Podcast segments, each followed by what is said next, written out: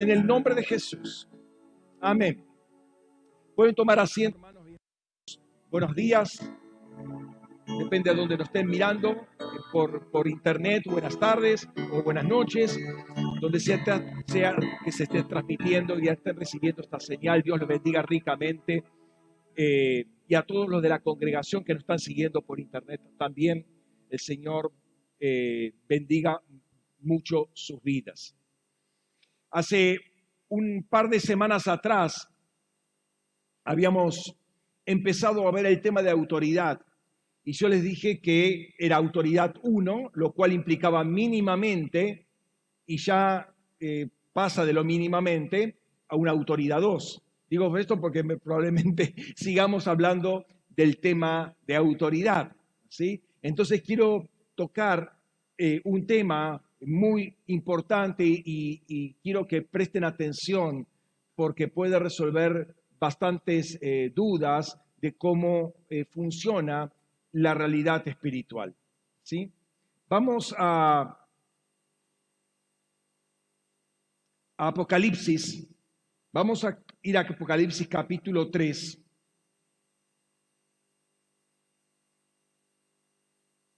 Versículos 11 al 13, Apocalipsis 3.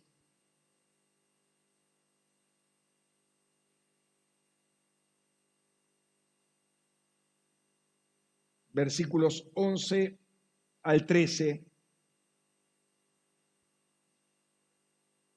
¿Lo tienen? Capítulo 3, versículos 11 al 13 está escribiendo al ángel de la iglesia de Filadelfia. Dice, vengo pronto, retén firme lo que tienes para que ninguno tome tu corona. E al que vence, lo haré columna en el santuario de mi Dios y jamás saldrá de allí. Y sobre él escribiré el nombre de mi Dios y el nombre de la ciudad de mi Dios, la nueva Jerusalén, la cual desciende del cielo de, de mi Dios y mi nombre nuevo.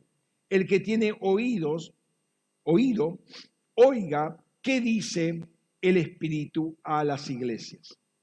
Entonces les decía que la vez pasada, hace 15 días, comenzamos a ver algo del tema de autoridad. No pretendo que recuerden todo, por eso vamos a hacer, al menos al principio, eh, a repetir algunas cosas que hemos visto a la luz de justamente lo que implica todo este tiempo de Pascua que hemos pasado, de primicias y de panes sin levaduras. Y justamente veíamos que la palabra griega por autoridad es exusía, ¿sí? Y exusía básicamente era salirse de uno mismo, entre paréntesis, expansión. Amén. Salirse eh, de uno mismo, expandirse más allá de los límites de nuestra habitación terrenal. ¿sí? No es que yo me salgo y no queda nada acá, yo me expando, amplío, o sea, no estoy limitado a mi epidermis, por así decirlo, a mi piel. Eh, eh, puedo salir de ese tabernáculo. Habíamos visto que exusía, exusía, que quiere decir autoridad o potestad, viene de la palabra existim, ¿sí? Eh, hay una nu equivalente a la n, nu final que puede, depende de la, palabra que viene a continuación, puede no estar. ¿Qué es lícito? ¿Eh? Cuando se dice es lícito hacer esto, es lícito no hacer aquello, lícito, existim, muy usada. Y esta viene de dos palabras, la palabra ek, que quiere decir desde, y implica una, separación o una, una, procedencia, y el verbo eimi, ¿sí? el verbo ser, estar o existir. Entonces, de alguna manera, esa exusía ¿sí? es algo que justamente sale de nuestro ser, ¿sí? algo que sale redundantemente hacia afuera, obviamente hacia dónde va a salir, si hacia afuera, ¿no? Entonces, y esto tenía mucho que ver, lo habíamos visto, que ese, ese, esa persona mía, ese espíritu mío sale con un propósito, ordena, arregla algo, lo pone en funcionamiento porque esa es la capacidad intrínseca que mi espíritu tiene para hacerlo. Y esto tiene que ver con el, otro sentido que ahora vamos a ver de esta palabra, pero que se veía mucho, por ejemplo, en los milagros de Jesús a distancia. ¿Sí? Típicamente se acuerdan del pasaje del centurión, lo repito, y tomo la parte que me interesa. Dice Lucas capítulo 7, versículos 6 al 8. Jesús fue con ellos cuando ya no distaba mucho de la casa, el centurión envió unos amigos a decirle, Señor, no te molestes, por cuanto no soy digno de que entres en mi casa, por lo cual ni siquiera consideré digno, eh, me consideré digno de ir a ti. Pero di la palabra y, será, y sea sanado mi siervo. Porque aún yo, que soy hombre pues, establecido bajo autoridad, tengo soldados bajo mi mando, y digo a este ve y va, y a otro ven y viene, y a mi esclavo hace esto y lo hace. Entonces vemos, eh, y bueno, Jesús premia esa fe y ese, en ese momento fue sanado el siervo. Entonces, de alguna manera Jesús se extiende más allá por medio de la palabra. La palabra es espíritu, es su espíritu. La palabra va y toca a ese siervo y ese siervo es sanado. Pero por otro lado, está la palabra esta exesti que habíamos visto antes, ¿sí? La palabra exesti que es lícito, que es lo que corresponde, ¿sí? Y esto da un contexto legal al tema autoridad. Es decir, es correcto, es legal, es legítimo, es algo que corresponde hacerse o no corresponde hacerse. ¿Sí? Pero si se puede, si se debe hacer es porque primero se puede hacer, pero ahora tenés la legalidad para hacerlo. No es solamente que tengo la capacidad, sino que tengo el permiso para hacer, pero al menos al, al mismo tiempo tengo el deber de hacerlo. Es decir, la capacidad está, pero además debe hacerse es lícito que se haga tal o cual cosa. Por ejemplo, recuerden en Mateo capítulo 12, versículo 10, hay muchísimos ejemplos. Digo un par de ejemplos solamente para que lo tengan en cuenta. Dice Mateo capítulo 12, versículo 10. Y ahí un hombre que tiene la mano, eh, que tiene eh, seca una mano, y para poder acusar le preguntaron diciendo, ¿Es lícito existir? ¿Es lícito sanar en sábado? ¿Es legal? ¿Corresponde? ¿Lo ven? O también miremos eh, este, otra contraparte, Mateo capítulo 14, versículo 4, dice, porque Juan le decía, no te es lícito tenerla a la esposa de su hermano, ¿sí? Eh, de su hermano Felipe. A Herodes se lo decía. No te es lícita, no es legal, que no corresponde que la tenga, no podés tenerla. Por eso le cortaron la cabeza finalmente. ¿no? Y así podemos hablar de muchos mensajes, eh, pasajes. Noten que eh, la autoridad está la, está la capacidad de ejercer poder, pero también la legalidad de hacerlo. Es legal hacer eso por cuanto nos ha sido conferida esa autoridad. Entonces, el extenderse más allá de uno eh, está, pero también está el marco legal justamente para hacerlo, la habilidad con la cual, que fuimos, con la cual fuimos comisionados. Si Dios nos comisiona para una tarea, nos da la autoridad y la legalidad para hacerlo. Entonces la palabra no es una palabra que grita y que tiene poder, y, sino que tiene todo un respaldo legal. ¿sí? Entonces, el, el mundo espiritual, que es fuertemente legal, entiende eso y tiene que sujetarse a esa realidad.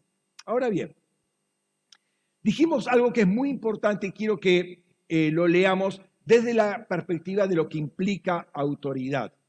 Dijimos que Dios nos ha conferido en Cristo autoridad, marco legal y capacidad de extendernos, de expandirnos fuera de nuestros límites naturales, de modo que nuestra piel, ¿sí? que de alguna manera es el habitáculo, marca el límite del habitáculo de nuestro espíritu, ya no es un factor limitante. Perdón, ¿sí? Ya no es un factor limitante O sea, la autoridad que tenemos va, que hace que nuestro espíritu, a través de la palabra, por ejemplo, porque vuelvo a repetir, la palabra es espíritu. O sea, eh, nuestra palabra, la palabra que sale de nuestro espíritu, en unión con el espíritu de Dios, hace que nos extendamos y nuestro espíritu pueda tocar a otras vidas. Entonces, si entendemos que es el límite físico, ¿sí? Eh, es donde habita nuestro cuerpo, porque la Biblia dice que nuestro cuerpo es templo del Espíritu. Está hablando del Espíritu Santo, obviamente, pero el Espíritu Santo está fusionado a nuestro espíritu. De modo que eh, también nuestro cuerpo, nuestro tabernáculo, es habitación de nuestro espíritu. Ahora, notemos esto que nos da una plataforma interesante para glorificar a Dios o adicionalmente más, más elementos para glorificar a Dios. Un, pasaje conocido, eh, que está un poco al margen de esto, pero encaja en lo que vamos a decir, es eh, lo que pasa con las autoridades angelicales. Eh, conocemos el pasaje de Judas, capítulo 1, o el único capítulo que tiene, versículo 6, dice, y quiero analizar cuatro palabras ahí. Dice, y a los ángeles que no guardaron su estado original, sino que abandonaron su propia morada, los ha mantenido bajo oscuridad en prisiones eternas hasta el juicio del gran día. Entonces hay dos pares de palabras que son importantes. La primera palabra es no guardaron, la palabra tereo, la palabra tereo, no guardaron. Tereo es guardar para que no se pierda de eh, mantener un ojo sobre algo, no eh, prevenir que algo malo eh, suceda, detener algo que puede ser detenido, mm, mantener en custodia algo, todo eso quiere decir la palabra tereo. Ellos no lo mantuvieron, no, lo, no pusieron un ojo, tomaron en poco la palabra de Dios, tomaron en poco su función y el lugar donde estaban. ¿sí? Estamos hablando de lugares espirituales, son entidades espirituales. Hay algo que ellos tenían que tener en cuenta y no tuvieron en cuenta. Algo evidentemente tenían, eh, tenían algo, tenían autoridad para hacer algo, pero pasaron un límite, o sea, no cuidaron el límite que tenían de autoridad, sino que quisieron, quisieron desbordarse, por así decirlo, ¿no? Y lo que tuvieron en poco es lo que dice ahí su estado original, su arjé. Esa es la segunda palabra que aparece. Tereo, no es su estado original, su arjé, su principio, eh, su dignidad también se puede traducir esta palabra. Lo que eran y dónde estaban, ambas cosas están relacionadas. Donde nosotros estamos y lo que somos y la función que tenemos están relacionadas. A ver, si uno se supone que tiene, es pastor, no va a estar trabajando en el medio del desierto donde no hay nadie, ¿sí? Tiene que estar donde hay ovejas mínimamente, porque si no, este, se dan cuenta que la función está eh, relacionada con el si uno tiene un ministerio de enseñanza, no va a estar de portero. ¿Por qué? Porque no es la función del, del, maestro ser portero. O sea, no va a estar desarrollando todo su potencial, va a trabajar un 5% de su capacidad. Entonces, el lugar donde yo me ubico para trabajar y la función que tengo tienen que ser compatibles. Entonces, era la, este arjé era la, la funcionalidad que tenían en el lugar, era su llamado, su ministerio, pero también eso implicaba límites de su autoridad. Tenían que guardar esos límites porque de otra manera se degradan, se estropean, se corrompen.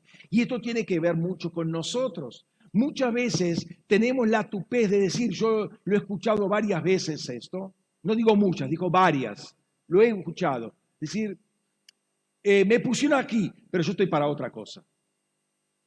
Entonces, ¿qué estás haciendo ahí si estás para otra cosa? No, pero me pusieron acá y me las tengo que aguantar. A ver,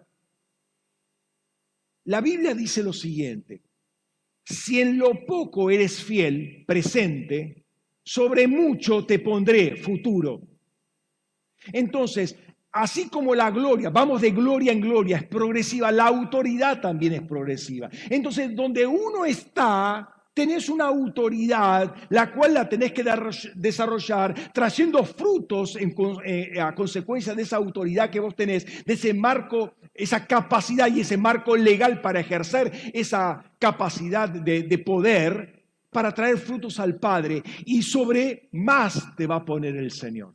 Pero si, que, si estamos con la, con la idea, no, yo estoy para más, yo no estoy para esto, porque Dios me tiene para otra cosa, eh, que, es cierto, es muy probable que te tenga para otra cosa, pero mientras tanto, tenés que ejercer esa capacidad que Dios te dio, ese lugar donde Dios te dio, e, esa, legalidad, ese marco legal, porque si vas, pasas para el otro lado, eh, ya estás eh, cruzando un límite que no te corresponde.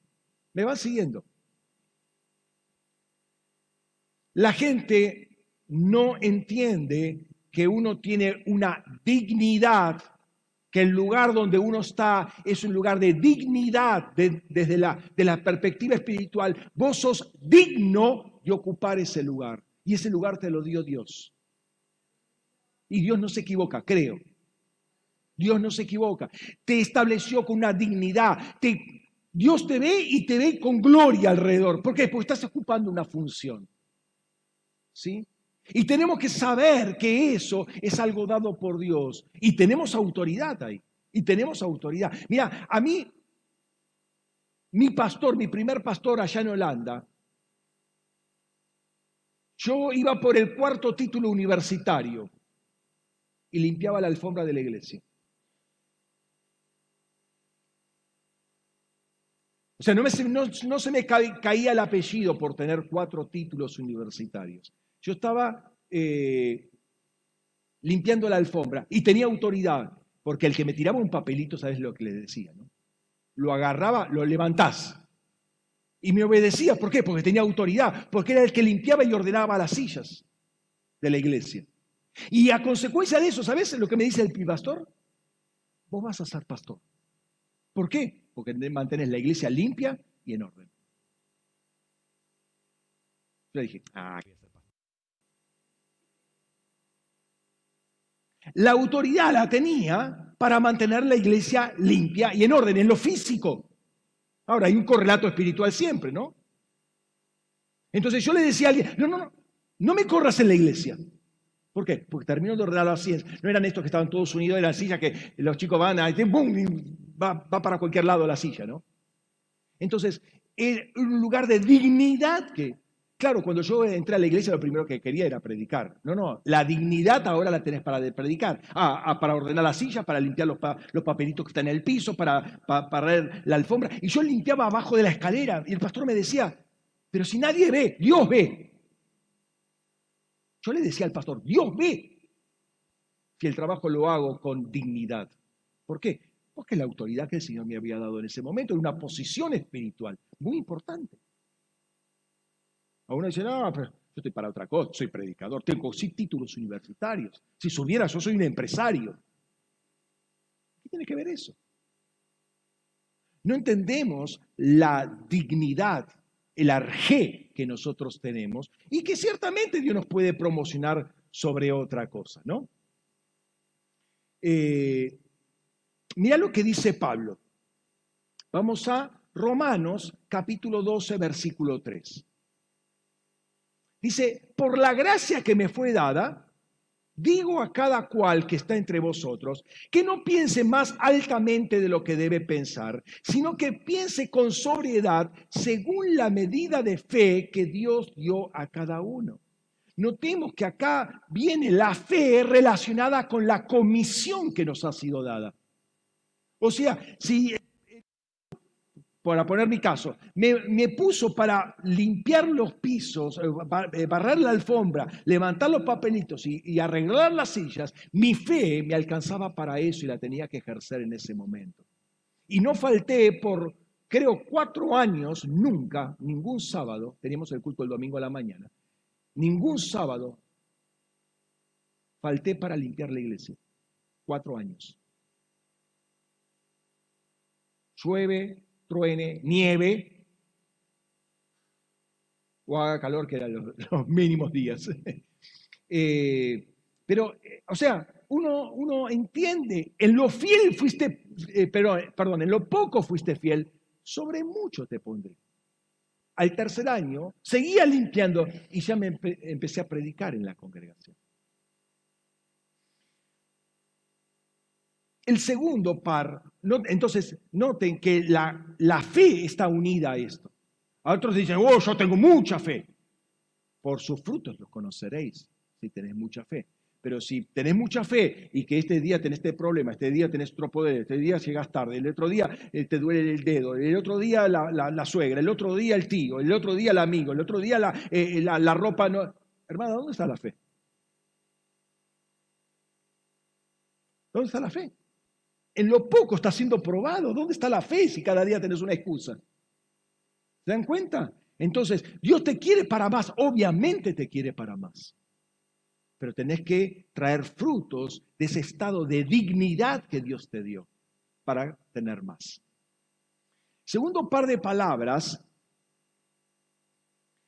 es que estos ángeles abandonaron, y ahí está la palabra, perdón, perdón, voy atrás, apoleipo, abandonaron, apoleipo. Interesante esta palabra porque viene, dos palabras son apo y leipo. Y leipo ya quiere decir abandonar, dejar, fallar, estar ausente. Pero tiene el prefijo apo, que es más fuerte que el ek. Apo ya es abandonar, dejar, apartarse. Entonces, apoleipo es mucho más fuerte, es un énfasis sobre el tema de eh, dejar, olvidar, dar la espalda, olvidarse completamente del asunto, ¿no? Y lo que dejaron, y perdón, y lo que ellos dejaron o abandonaron es su oikiterion, su propia morada, su oiketerion, oikiterion sería, oiketerion, ¿sí? Morada o residencia. Y esta palabra es muy interesante. ¿Saben por qué? Porque aparece solamente dos veces en las escrituras. Una es acá y la otra, es un texto eh, conocido que ya lo hemos visto, es en 2 Corintios 5.2. Pero para que entiendan un poco el contexto, les voy a leer los versículos 1 al 4 y van a entender muy interesantemente este versículo. 2 Corintios 5, 1 al 4 dice, porque sabemos que si nuestra casa terrenal, este tabernáculo, es que nos es la palabra, tabernáculo, fuera destruida, tenemos de Dios un edificio, una casa no hecha por manos humanas, por manos, eterna en los cielos. Y estando así, gemimos anhelando ser revestidos, eh, ser revestidos de nuestra habitación oiketerium celestial. Pues así, aunque desvestidos, no seremos hallados desnudos. ¿Desvestidos de qué? Del cuerpo. El cuerpo es la vestimenta de nuestro espíritu, es lo que está encima. No vamos a ser hallados eh, eh, desnudos, porque los que aún estamos en este tabernáculo, que nos cuerpo, gemimos con angustia, nos, nos aprieta. ¿Por qué? Porque el espíritu se expande, porque hay autoridad. Entonces nos aprieta. Gemimos con angustia por cuanto no queremos ser desvestidos, sino revestidos para que lo mortal sea absorbido por la vida. Entonces Pablo contrasta, acá este tabernáculo, este cuerpo que vivimos, el cuerpo físico, con el edificio preparado por Dios para nosotros, que donde ya no interviene el hombre, no es ingeniería humana, acá es diseño de Dios, y esa es nuestra habitación, nuestro oiketerion celestial. Ese es el lugar que abandonaron estos ángeles de Judas 6. Ellos abandonaron eh, eh, ese oiketerio, esa propia morada, y fueron encerrados. Tenían libertad, ahora ya dejaron de tener libertad. Están encerrados en prisiones eternas esperando juicio. Pero nosotros tenemos un oiketerion. Es este oiketerion. Lo que ellos abandonaron, nosotros lo tomamos. Hola. ¿Está contento? Se nota, gloria a Dios. Diga gloria a Dios, aleluya. Entonces, volviendo al tema de la autoridad, es la capacidad de extenderse de uno y la legalidad para hacerlo. Lo que los ángeles no podían hacer, porque al hacerlo fueron destituidos y hasta hoy están en prisiones eternas. O sea, ¿qué hicieron? Cruzaron el límite para contaminarse y se degradaron, contaminarse con las mujeres, las hijas de los hombres. ¿Se acuerdan? Génesis capítulo 6, 1 al 4. Es lo que está hablando. O sea, salieron de su límite, de su límite de su habitación. No era lícito para ellos. Podían hacerlo, pero no era lícito. O sea, no tenían autoridad para hacerlo. Tenían capacidad, pero no tenían permiso para hacerlo. No era legal. Entonces, quebraron una ley, fueron, eh, se contaminaron ellos mismos, fueron degradados y fueron en quedaron en prisión hasta el día de hoy. Luego perdieron su libertad. Mantenerse en los límites de tu autoridad te permite seguir viviendo en libertad. ¿Me sigue? Tome, tome, tome esas perlas, hermano. Tome esas perlas, son muy poderosas. Entonces, en Cristo, nosotros estando en Cristo, tenemos la capacidad y la legalidad para extendernos, soltar la palabra y milagros a distancia pueden ocurrir. ¿Sí?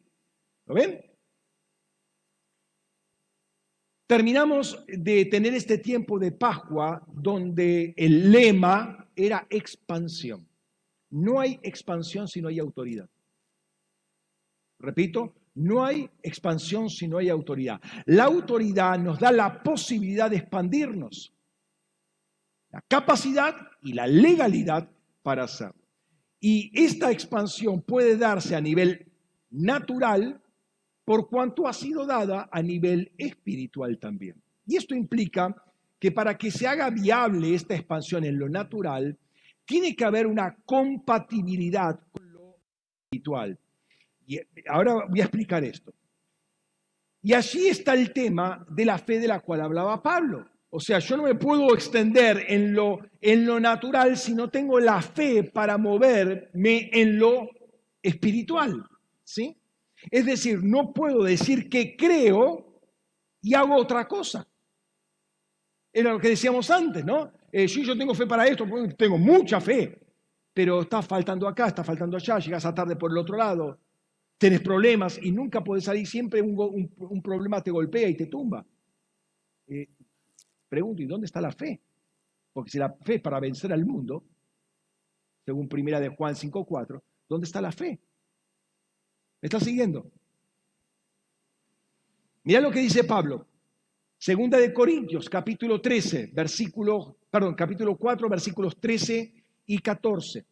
Pero teniendo el mismo espíritu de fe conforme a lo que está escrito, creí, por lo, cual, por lo tanto hablé, creí, por lo tanto hablé, nosotros creemos, por lo cual también hablamos, sabiendo, palabra muy importante ahí, sabiendo, eido es en griego, que el que resucitó al Señor Jesús también nos resucitará con Jesús y nos presentará juntamente con vosotros. Ese sabiendo implica una renovación de nuestra mente para pensar como Dios piensa. Renovaos en el espíritu de vuestra mente. Efesios 4, 23. Renovación, renovación de mente. Pablo va a decir, 1 Corintios 2, 16, tenemos la mente de Cristo. Tenemos la capacidad de pensar como Dios piensa. No fue dado en Cristo eso. No hay expansión posible de autoridad y la autoridad te ha sido concedida en lo espiritual para que te para que renueves tu mente, ¿sí? Primero, para que pienses como Dios pienses y utilices la capacidad que Dios te dio, la autoridad que Dios te dio a los fines del reino. Porque es lo que Dios piensa. Y fíjate en el texto que la vez pasada. Eh, Mateo 28, 18 al 20.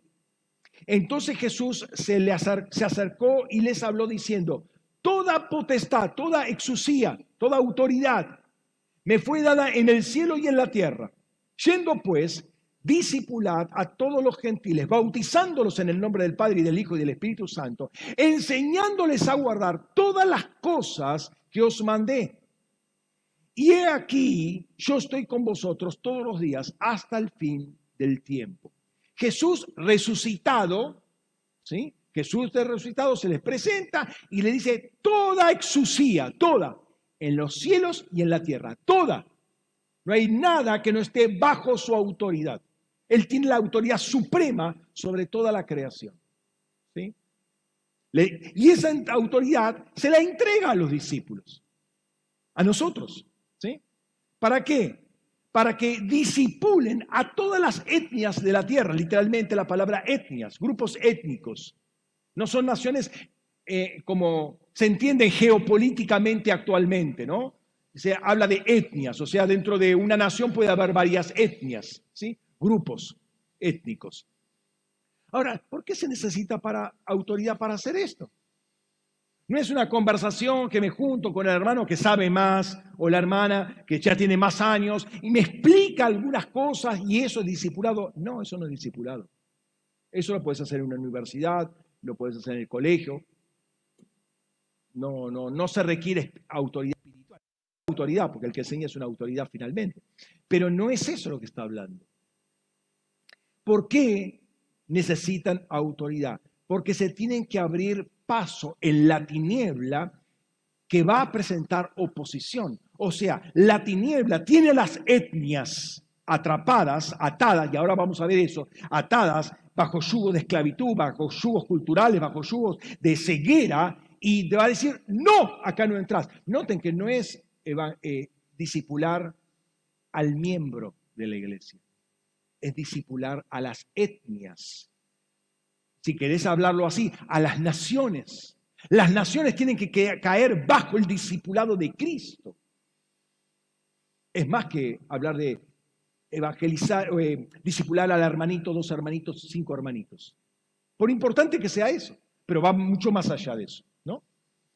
Entonces, tanto ellos como nosotros vamos en el nombre de Jesús, el nombre que está arriba de todo nombre, de todo nombre que se nombra, después vamos a ver esto, eh, y cualquier oposición no puede resistirse al avance de la iglesia. Entonces, aun cuando esas eh, naciones, etnias, están aprisionadas bajo celdas de cautividad, de esclavitud, de mm, sistemas opresores, la iglesia tiene la autoridad en el nombre de Jesús para atravesar eso y poder evangelizar y poder discipular. Tenemos la capacidad y legalidad de hacerlo, inclusive a distancia. No necesito irme a China, por ejemplo, para evangelizar China. Yo puedo hacerlo desde acá. ¿Por qué? Porque eso es exusia. puedo extenderme para allá. ¿Qué estamos haciendo en el Congreso? Yo no tengo que ir al Congreso particularmente, no tengo que ir a la Cámara de Diputados a tocar la puerta, a ver, me dejan entrar, entrar en una oficina de diputados, no tengo que hacer eso, pero puedo entrar en el Espíritu. Puedo ir al Consejo de la Magistratura y puedo entrar ahí. Y puedo sacar esas carpetas que tienen con todos los, todos, esos enjambres de papeles y puedo cambiar absolutamente todo con tal que se establezca el reino. Tengo la autoridad para hacerlo. Si voy en lo físico, probablemente no paso ni la puerta. Pero en el espíritu, ¿quién me puede detener? ¿Quién no pudo detener a Pedro cuando salía de la cárcel? Mirá, 18 soldados entrenados en guardia, no lo pudieron detener, ni, lo vieron. Se abrieron puertas, se cerraron puertas, pasó en medio de la puerta, qué sé yo. El, tema es cuando entendemos lo que es eh, la autoridad en el espíritu, le damos vuelta, eh, o sea, lo volvemos locos a aquellos que tienen, creen que con su poder y autoridad gobiernan todo, porque vamos en el nombre del que tiene toda autoridad. Entonces tenemos, hacerlo, tenemos la capacidad de hacerlo a distancia. Ahora, no estamos en Cristo, no estamos limitados a lo físico. Lo físico es importante, sí, y algunas veces hay que pisar el terreno, literalmente, hay que pisar el terreno. Eh, a ver, hay lugares, eh, la tiniebla lo hace, la tiniebla lo hace. Entonces, hay, hay momentos que hay que, a ver, lo que hacemos en una intercesión, primero lo hacemos en el espíritu, pero después vamos a lo físico. Entonces hay que concretar en lo físico lo que hizo en el espíritu, es lo, que hizo Jesús. La eh, inmolación eterna de Cristo es en el Espíritu, donde no existía materia. Pero después, lo que ocurre hace dos mil años, se hizo en lo físico, en un lugar físico, concreto. Entonces, lo físico tiene su, su lugar también. Pregúntale a Felipe. A ver, ¿dónde está el límite de lo físico para Felipe? Salirse de, uno mismo en lo físico. ¿Cómo se ve esto de sombra de la Pascua israelita? Yo quiero que eh, prestes mucha atención a lo que eh, voy a compartirte ahora, eh, porque no es algo que se suele predicar.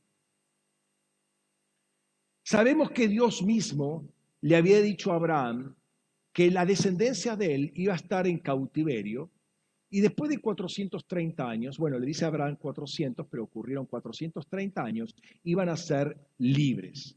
¿sí? Les dijo de qué potestad, después se ocurre que es Egipto.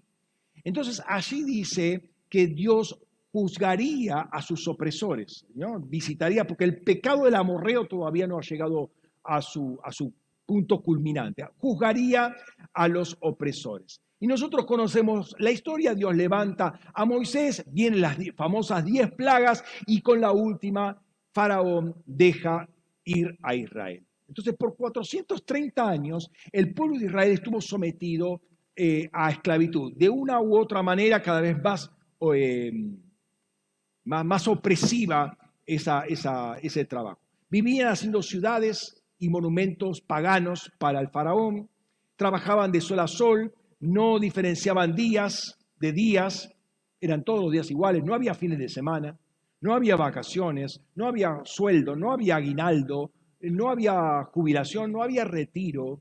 Y si uno literalmente moría en el barro haciendo, eh, ladrillos, o moría sepultado abajo de una piedra, te la ponían ahí, ¿qué vamos a hacer con el muerto? Ahí, tíralo por ahí. Eso es como despreciaba eh, el egipcio al israelita. ¿Y qué, quedaba, ¿Y qué pasaba con la familia que quedaba? Que se las arregle. No había pensión. Fíjate cómo poder resolver el tema. ¿Cómo cambiar la mentalidad de esta gente? En un momento, de un día para el otro, en una noche, el 14 de Aviv, sacrificaron el cordero, esto lo, vimos el sábado pasado, sacrificaron el cordero, salieron de Egipto, y Egipto es el problema. Egipto no salió rápidamente de sus mentes. ¿no? Ahora, notemos este texto que resulta muy relevante para lo que queremos hablar o lo que estamos hablando. Dios le anuncia que iba a haber plagas a, Moisés para que Moisés luego se lo anunciara a, Faraón. Eh, vendrían esas plagas sobre Faraón y Egipto. Y fíjate lo que dice, vamos a Éxodo 7, 3 y 4. Vamos a leerlo primero en la, en la Biblia eh, textual. Dice, sin embargo, yo endureceré el corazón de Faraón, y aunque multiplique mis señales y mis prodigios en la tierra de Egipto, Faraón no os escuchará. Yo pondré mi mano en Egipto y con mi poder y con grandes juicios sacaré de la tierra de Egipto a mi pueblo, los hijos de Israel. Es claro, lo conocemos, ese texto no nos dice más a partir del conocimiento de la historia. Ahora, lamentablemente esta traducción está basada en la Septuaginta.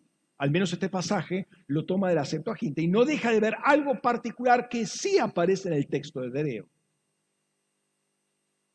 Y lo, voy a leer ahora desde la Biblia de las Américas, que es más fiel al texto hebreo, a ver si notan la diferencia. Bueno, pero yo les hice una, una ayudita para que no estén, ahí buscando las siete diferencias, ¿no? Dice, yo endureceré el corazón de Faraón para multiplicar mis señales y mis prodigios en la tierra de Egipto, y Faraón no os escuchará. Entonces pondré mi mano sobre de la tierra de Egipto a mis ejércitos, a mi pueblo, los hijos de Israel. ¿Vieron la diferencia? Ahora, una cosa son los ejércitos y otra cosa es el pueblo. Porque, a ver, está bien, proféticamente, después de 40 años, el pueblo de Israel sería un ejército poderoso. Pero en ese momento eran un grupo de esclavos que no sabían otra cosa que hacer ladrillos. ¿Me siguen? Más adelante,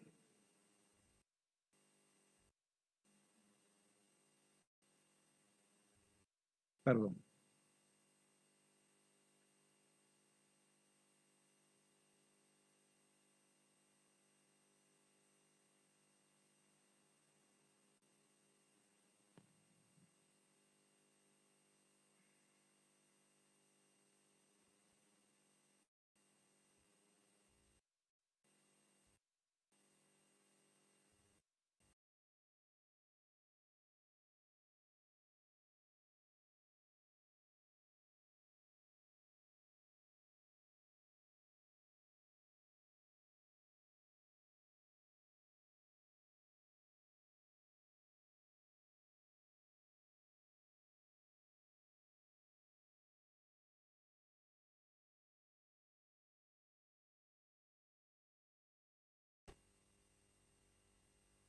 Más adelante dice la versión de la Biblia de las Américas. Eh, ahí está. Versículo 12, versículo, capítulo 12, versículo 17. Guardaréis también la fiesta de los panes sin levadura, porque en este mismo día saqué yo vuestros ejércitos, Sebaot, de la tierra de Egipto. Por tanto, guardaréis este día por todas vuestras generaciones, como ordena como ordenanza perpetua. Ahora, notemos lo que dice la Biblia, de eh, la Biblia textual.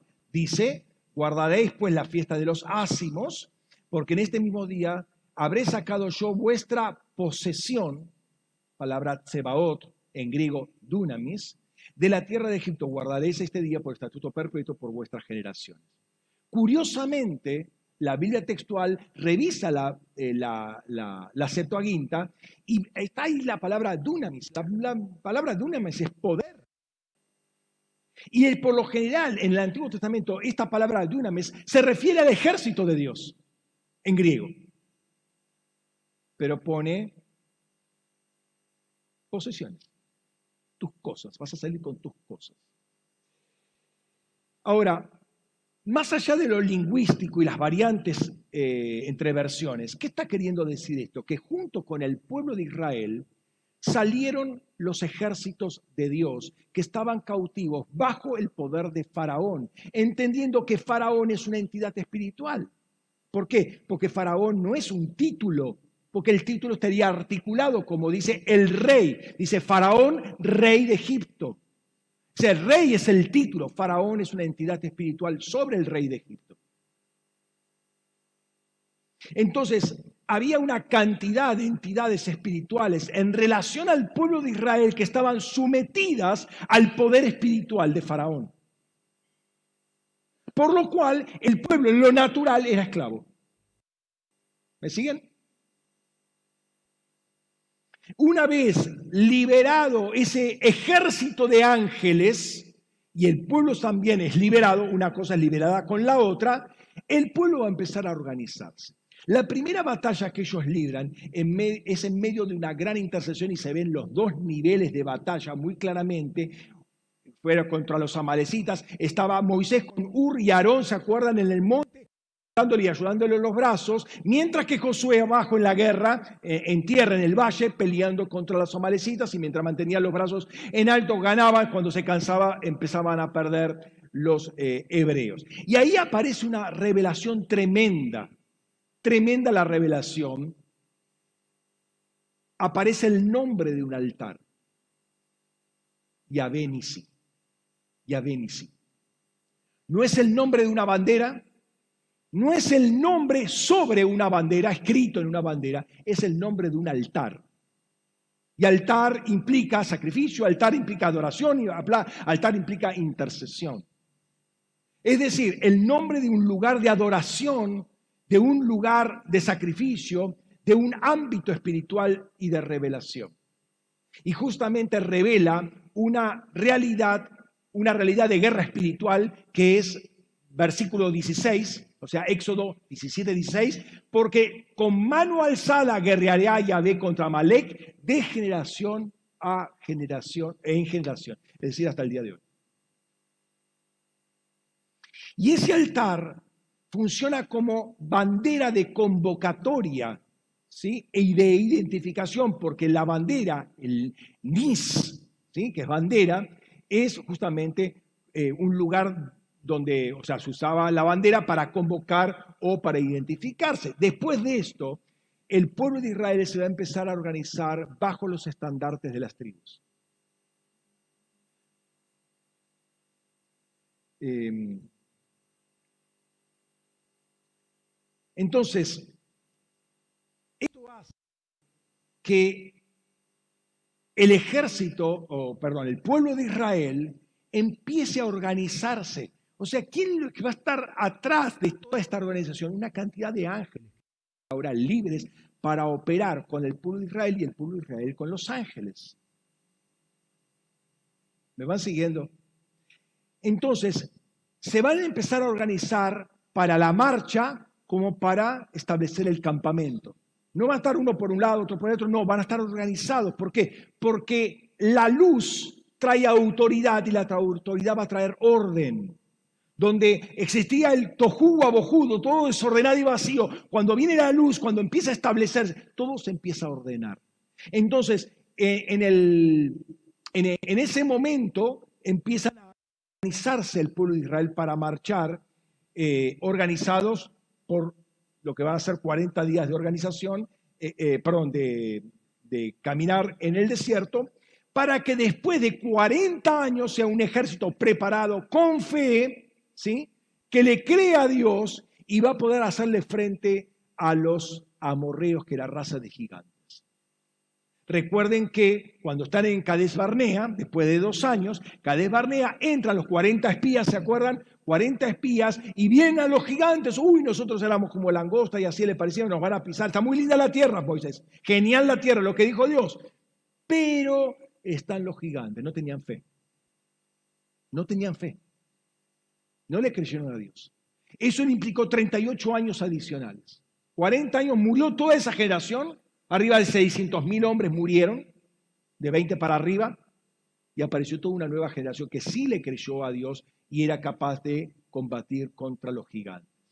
Lo que hizo el Cordero Pascual no solo fue liberar al pueblo de Israel, que era un pueblo de esclavos, que no sabían lo que era vivir en libertad, sino que liberó a ángeles, los que pelearían en los cielos con Israel mientras que transitaban, bueno, el desierto y después entraban y tomaban posesión de la tierra de Israel. Es decir, hay una batalla que se libra con ángeles a nivel celestial y hay una batalla que se libra como correlato a nivel terrenal.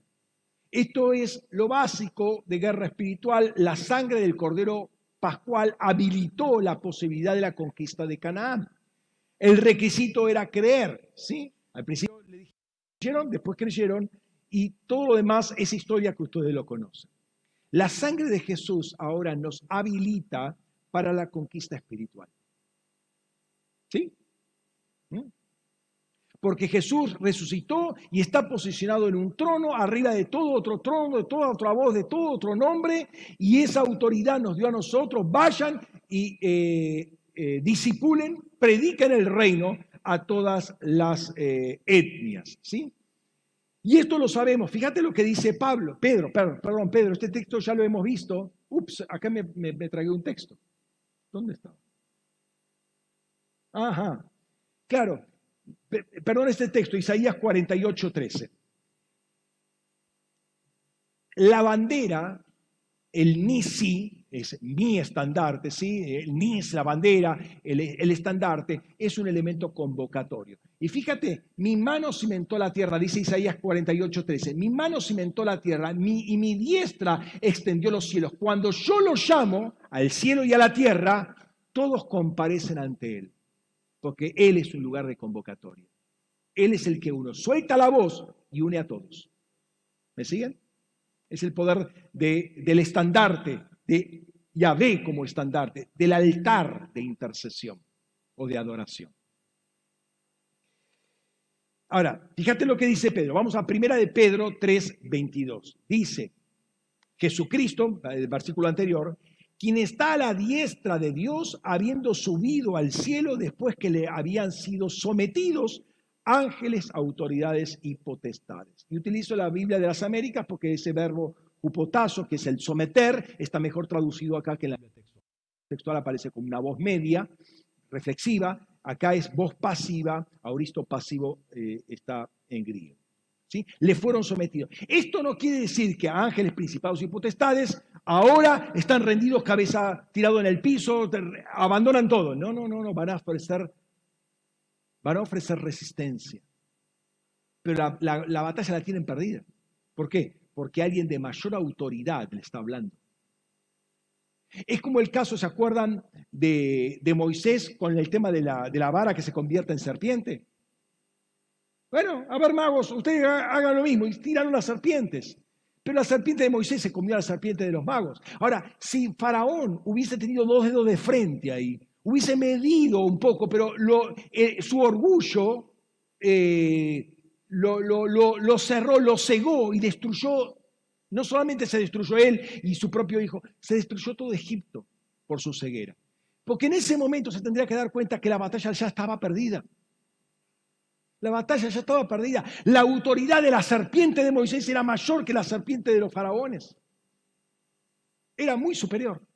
Se las comió, una otra de la otra como espagueti fueron.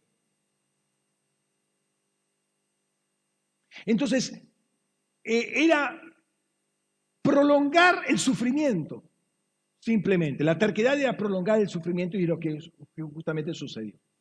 Entonces, una guerra totalmente asimétrica. ¿eh? Lo mismo pasa hoy. Es una guerra la guerra contra la tiniebla es totalmente asimétrica. No hay posibilidad que la tiniebla gane. Repito eso para que alguno que estuviera durmiendo. No hay posibilidad que la tiniebla gane. Porque el nombre arriba de todo nombre nos fue dado a nosotros para ir en contra de ellos. No hay posibilidad que la tiniebla gane. La guerra está ganada.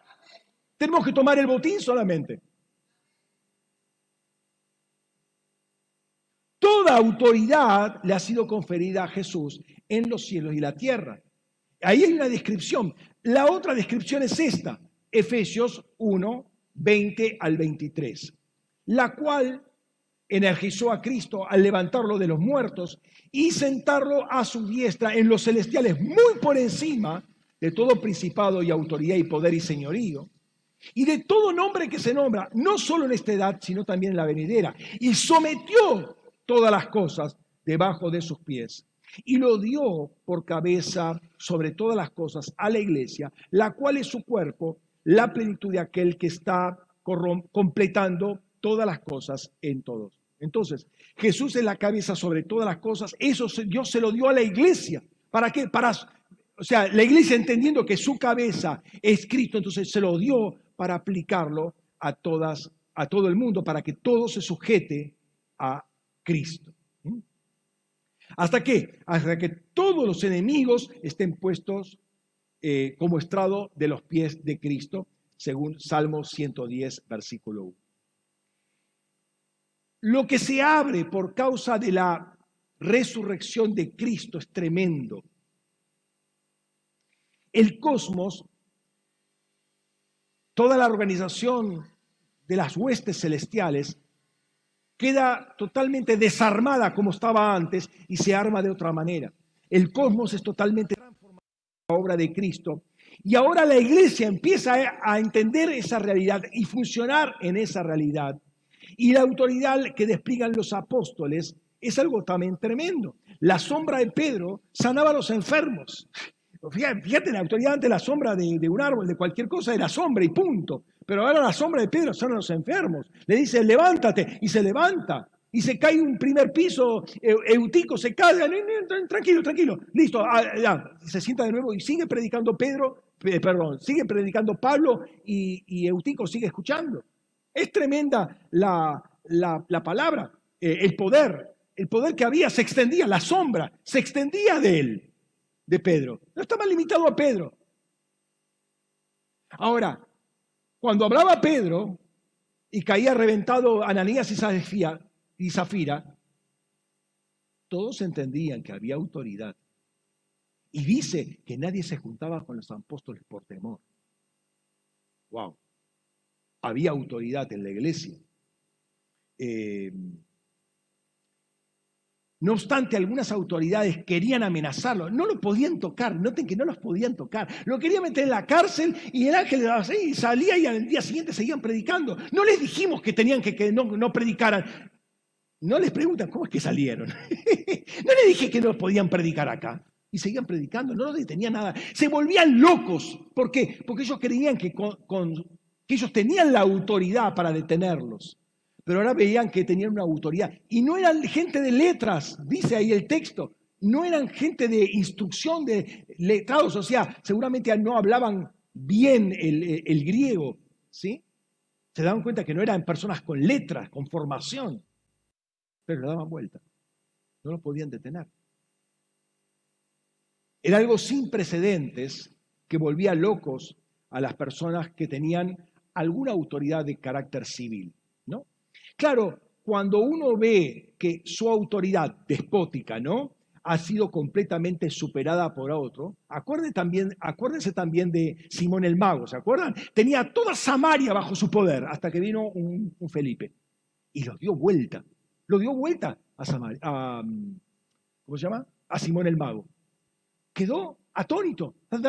después viene Pedro y Juan, dame ese poder, te pago, te pago, dame ese poder para que poder tener cautivos nuevamente a la gente.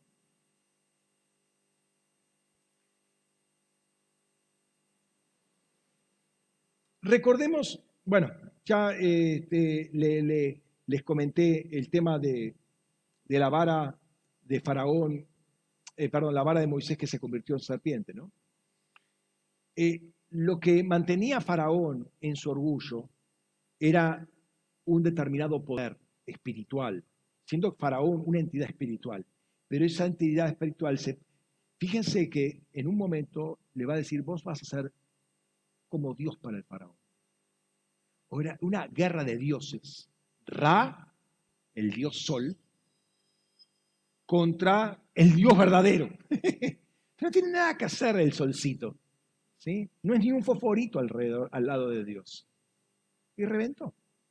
Ahora, este cambio en los cielos que se produce por haber sido fiel al Padre hace que tenga el nombre arriba de todo nombre. Ahora miremos lo que pasa en la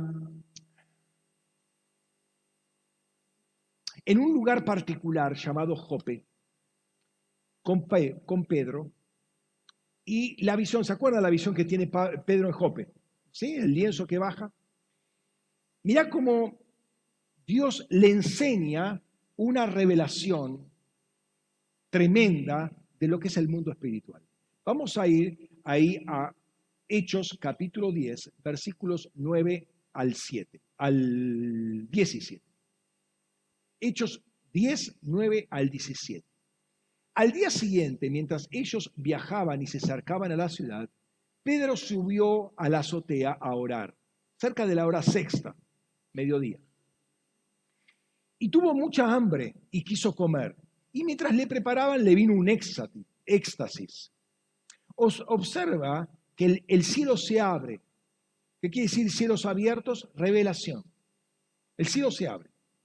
Y desciende un objeto, skewos es la palabra, como un gran lienzo que es descolgado a la tierra por cuatro puntas.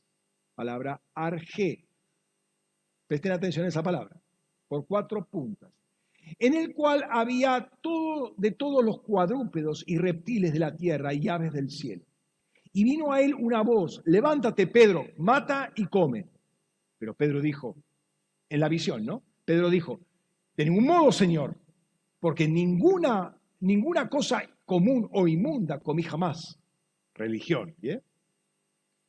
Y la voz le habló de nuevo a él por segunda vez, no declares inmundo lo que Dios limpió. Y esto ocurrió tres veces. Este, este fenómeno, este, esta escena y palabras ocurrió tres veces. O sea, Pedro seguía insistiendo, no comí nada inmundo, ¿no? Y ocurrió tres veces. Y seguidamente el objeto, skewos, fue recogido al cielo. Y mientras Pedro estaba perplejo, perplejo en sí mismo, ¿qué sería la visión que había visto? He aquí los varones enviados por Cornelio habían averiguado por la casa de Simón, eh, averiguando por la casa de Simón, habiendo averiguado por la casa, por la casa de Simón, perdón, aparecieron en la puerta. Ahora, notemos lo que está diciendo acá. Este lienzo, este skewos, como un lienzo, skewos, esta cosa, este objeto, eh, es descendido por cuatro puntas. ¿sí?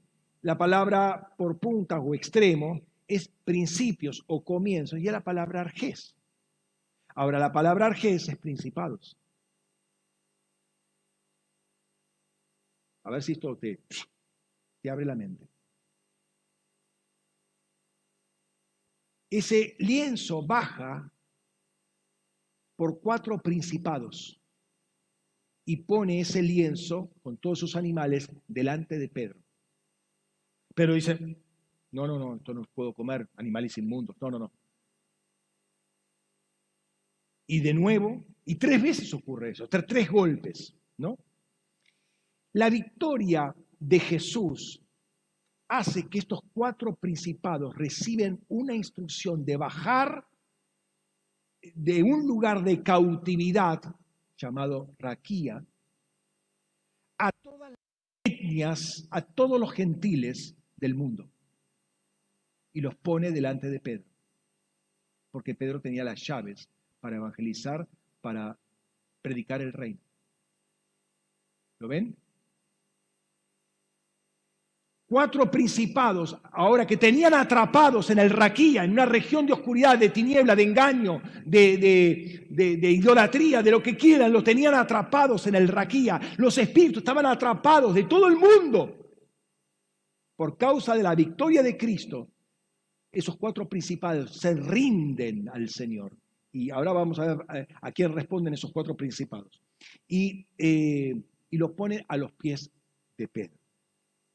Jesús le estaba entregando a Pedro la predicación mundial del reino de Dios. Y dice que esto ocurre tres veces, tres golpes. Ahora, el Espíritu Santo estaba trabajando algo en particular con Pedro. ¿sí? Estaba rompiendo su cosmovisión limitada, nacionalista, su cosmovisión religiosa, su apego y comprensión a la ley.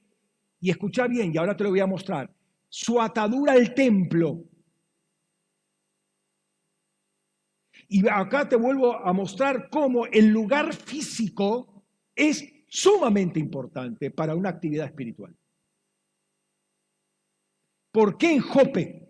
Ahora te lo voy a mostrar. ¿Por qué en Jope? Pero fíjate lo que está pasando. Eh, el Espíritu Santo le da todo esto a Pedro, pero, Dios, pero el Espíritu Santo al mismo tiempo le muestra a Pedro que había un problema en él su cosmovisión, su nacionalismo y su atadura al templo, o sea, a la religión.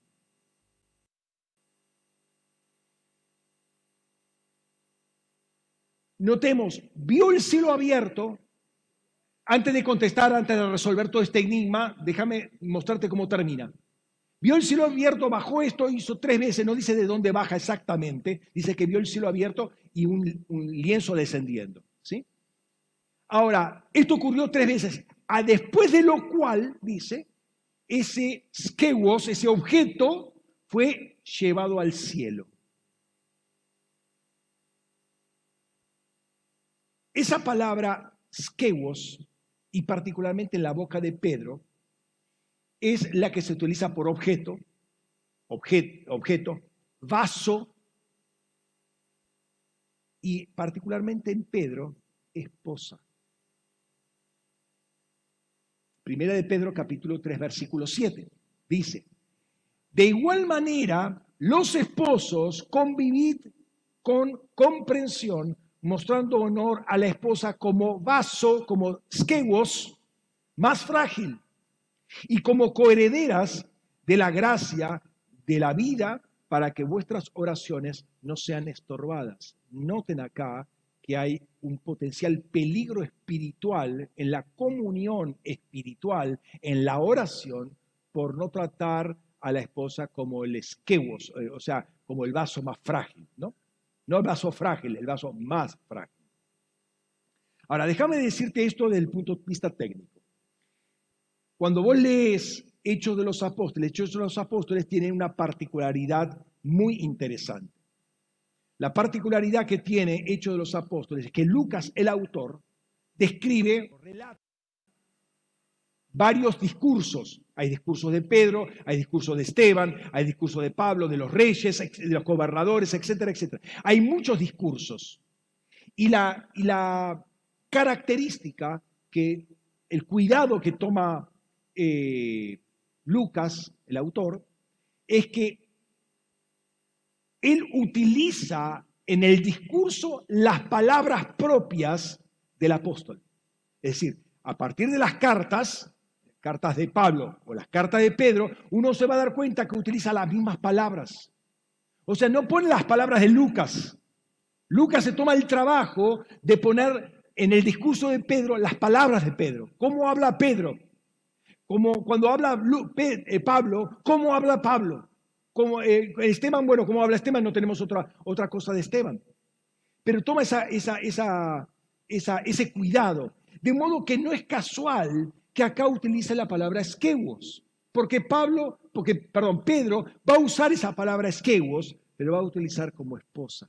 Entonces, esas, ese, ese, ese lienzo que bajaba ahí, ese objeto que bajaba ahí, y después el levantado, el esquegos, la esposa es levantada al cielo para ser la esposa de Cristo. Entonces, Dios le está presentando a, a Pedro todos los gentiles para que a través de su predicación del reino, los gentiles sean elevados al cielo como esposa del Cordero. Amén. ¿Están contentos? Porque nosotros somos gentiles, creo, ¿no? No hay ningún mesiánico por acá. Somos gentiles, así que estamos en, ese lienzo estábamos nosotros. Y es interesante que aparece cuatro acá, cuatro, porque me habla de cuatro extremos de la tierra, cuatro límites, cuatro, cuatro, puntos cardinales, cuatro vientos, o sea, me abarca a todo el mundo gentil. Pero hay que reconocer también algo potencialmente eh, peligroso, ¿sí? En todo esto. Y escucha acá, porque acá es el trabajo del Espíritu Santo que hace con nosotros.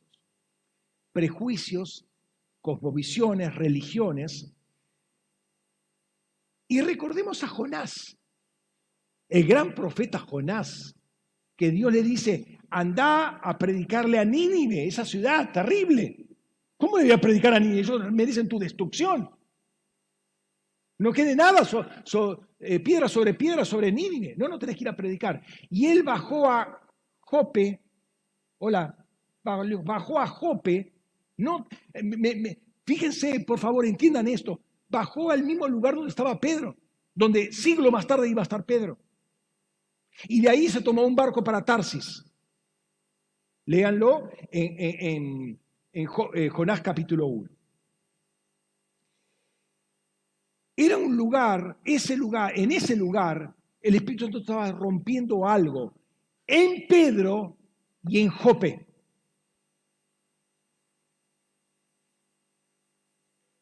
No por nada estaba Pedro ahí. Ahora, estaba en la casa de Simón el Curtidor. Tenía que estar al frente del mar por el agua, y por la necesidad de muchos vientos, porque el trabajo de curtiembre no larga muchos buenos olores. Así estaba inundada Jope de ese olor. ¿Me están entendiendo? Noten el ámbito espiritual de Jope. Jope quiere decir hermoso o hermosa, ¿sí? La primera vez que aparece esta ciudad, puerto, es la conquista de los reyes que hace Josué y los reyes de Canaán, donde el último lugar de toda esa lista que pone ahí en, eh, eh, jueces, perdón, Josué capítulo 19, la último lugar, el último lugar que menciona donde cayeron los reyes es Jope.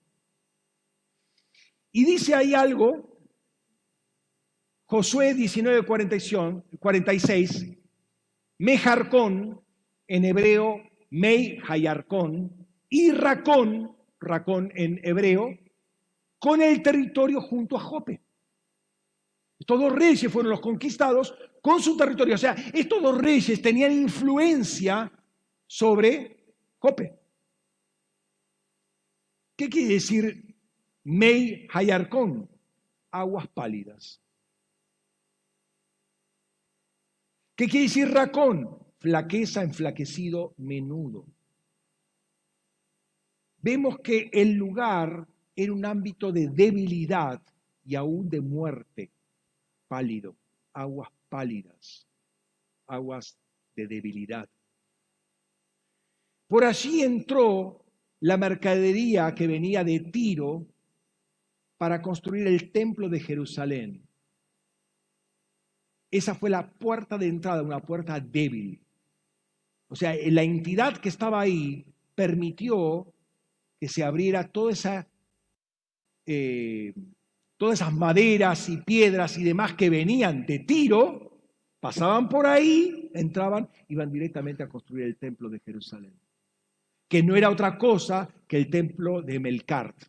O sea, entró toda una, una, influencia espiritual por medio de las maderas de, los, de los, diseños de Iramabí directamente a eh, Jerusalén. O sea que había una conexión entre Jope y el templo.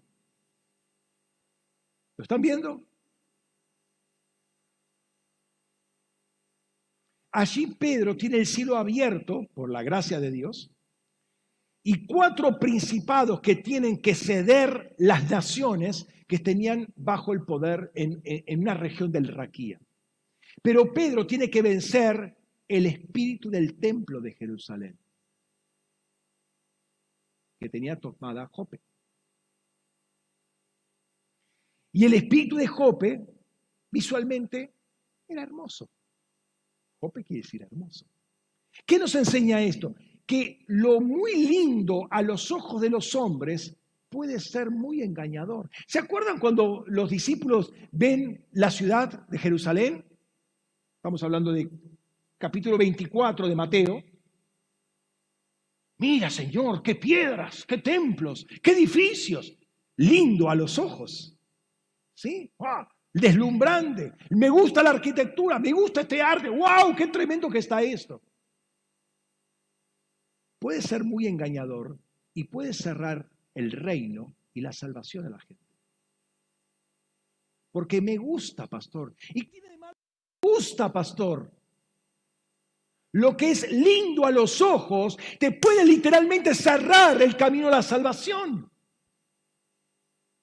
Si no, pregúntale a Eva, era deleitoso, era, era lindo para ver el fruto.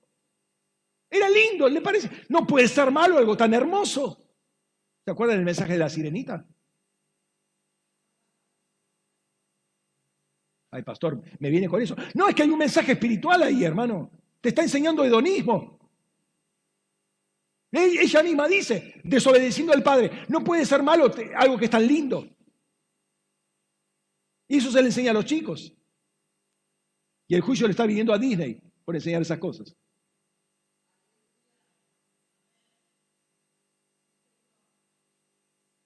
Entonces, eh, esa decisión que tomamos porque parece bueno, parece interesante, parece hermoso, escucha ahora, es lo que te puede llevar al vientre de Cetus.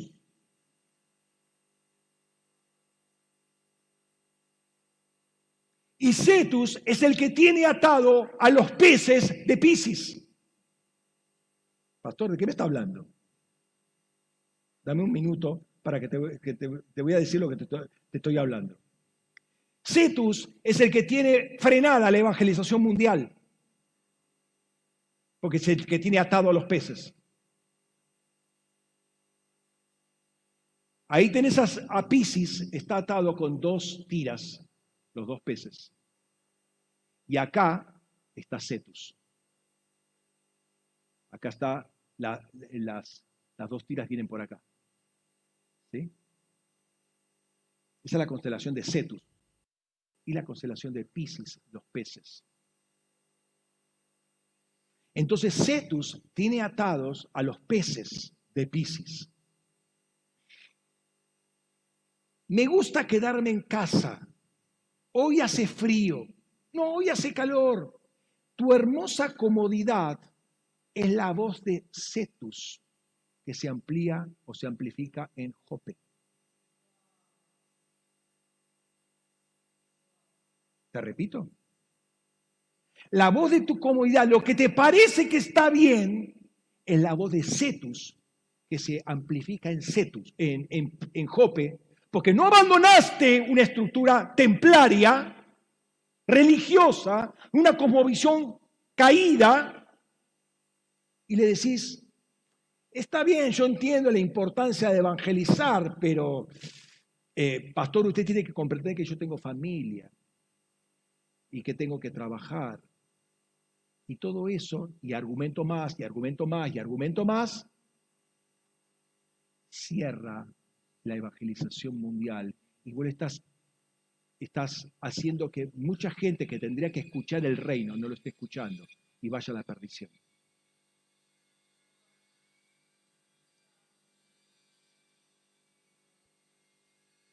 Tu hermosa comodidad es la voz de Cetus, amplificada en la jope espiritual, que habla de la debilidad, que habla de la flaqueza, que habla del agua pálida, de la carne, para no hacer que la voz del Espíritu se escuche. Entonces, pastor, esto un poco cetus, piscis, pesis, eh, cistitis, no sé, eh, a ver, me, explica qué, de, qué está hablando, aparte de esto.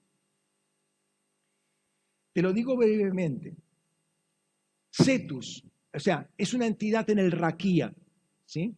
Que tiene atrapado los pueblos, naciones, tribus y lenguas bajo el engaño y la mentira, donde, y es donde Jonás fue primero y Jesús después, para destruirlo. Notemos, Mateo capítulo 12, versículo 39 y 40. Pero él respondiendo les dijo, una generación malvada y adúltera demanda una señal milagrosa, pero no le será dada otra señal que la señal del profeta Jonás. Porque así como Jonás estaba en el vientre de Cetus tres días y tres noches, así estará el Hijo del Hombre en el corazón de la tierra tres días y tres noches. Y Cetus tiene arraigado a los peces y Jesús le dice a Pedro, serás pescador de hombres. ¿Cuándo, se o ¿Cuándo empieza a cumplirse eso? En Hechos capítulo 10. Le pone a todos los gentiles delante vas a ser pescadores de hombres. Aparte de este pasaje, el único que habla de Cetus es Job. Y lo hace en tres oportunidades.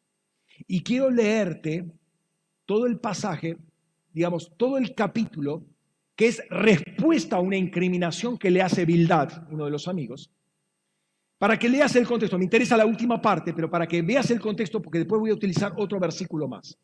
Fíjate, el capítulo 26 de Job dice lo siguiente. Pero respondiendo Job dice, ¿a quién te adhieres o a quién vas a asistir? ¿No es al que tiene mucha fuerza y brazo poderoso? ¿A quién has aconsejado? ¿Al que tiene toda la sabiduría? ¿A quién seguirás? ¿No es acaso el que tiene el más grande poder? ¿A quién diriges tus palabras sino a aquel del cual procede tu espíritu?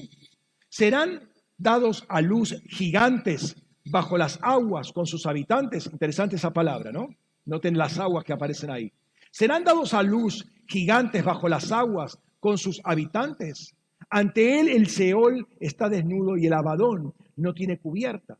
Él extendió el norte sobre el abismo y suspendió la tierra sobre la nada, embolsa en sus nubes el agua y la nube no rasga, pero no se rasga bajo ella. La faz de su trono desplegando sobre él su nube. Trazó un círculo sobre la faz de las aguas. Recuerden lo que, lo que habíamos visto eh, la vez pasada eh, sobre, sobre el tema del círculo de la tierra. Dice, traza un círculo sobre la faz de las aguas en el límite de la luz con la tiniebla. Los pilares de los cielos fueron abiertos y ante su reprensión quedaron atónitos. Escucha ahora. Con poder refrenó el mar y con inteligencia hirió de muerte a Cetus. Su espíritu limpió los cielos, su mano mató al dragón apóstata. He aquí, esto no es más que el borde de sus caminos, y de él oiremos el susurro de sus palabras. Pero el poder de su trueno, ¿quién sabe eh, cuándo lo causará?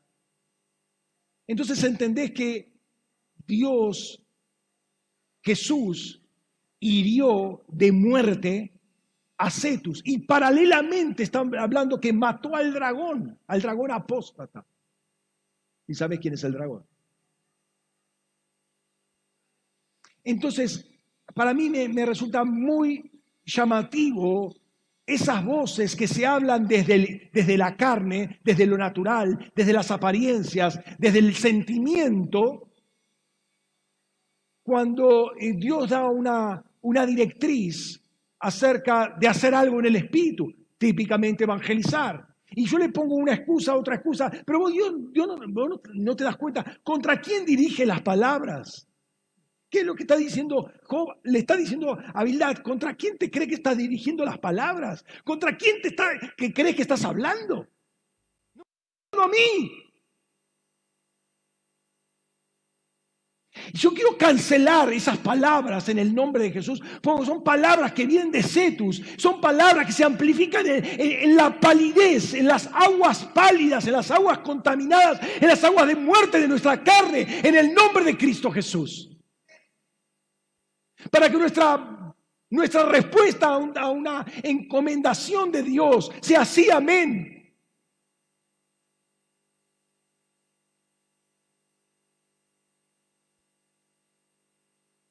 Después voy a volver sobre este texto. Y quiero terminar el tema de las autoridades, de ángeles, los ángeles, la, expansión en la que vivimos en este tiempo, para hablarte del raquía para poner claro este, este tema. Quiero decirle que esta palabra no la preparé ayer. ¿sí? La tenía preparada desde el jueves, viernes.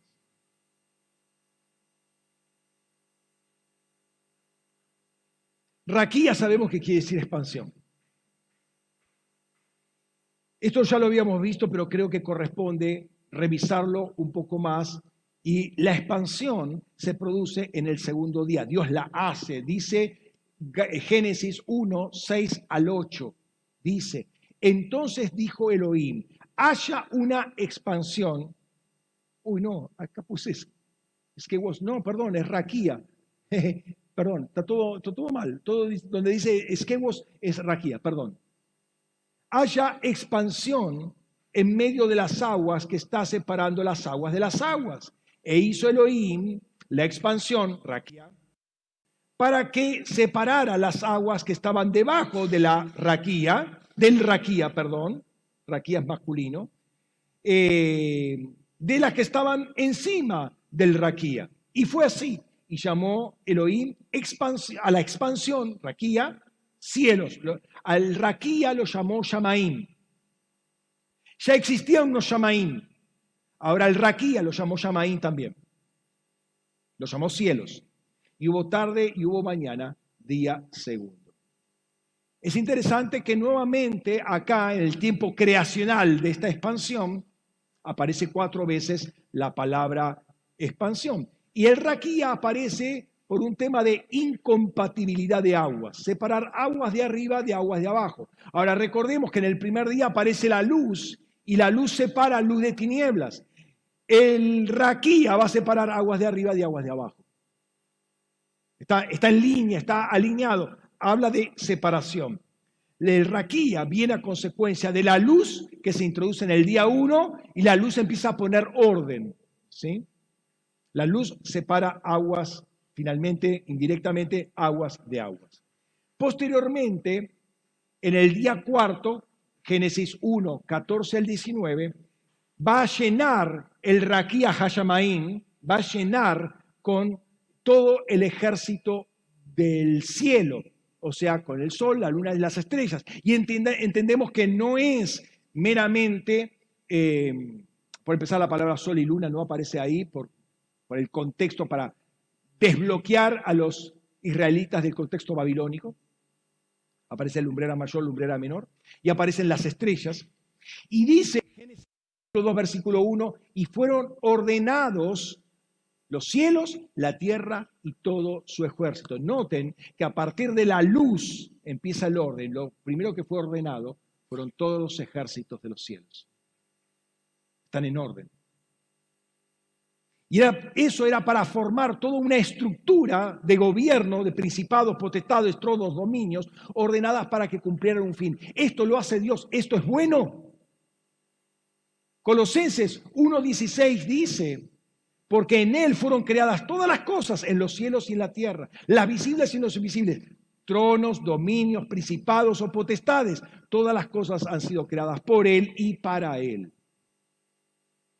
Lo que todo esto quiere decir que el raquía cumplía una función específica donde las autoridades espirituales, obviamente, de diversos nombres, estaban establecidas ahí. La autoridad sabemos que tiene que ver con expansión. O sea, la autoridad está en su hábitat. En, eso, esa raquía, que era expansión, ubica a las autoridades espirituales porque son expansión. ¿Sí?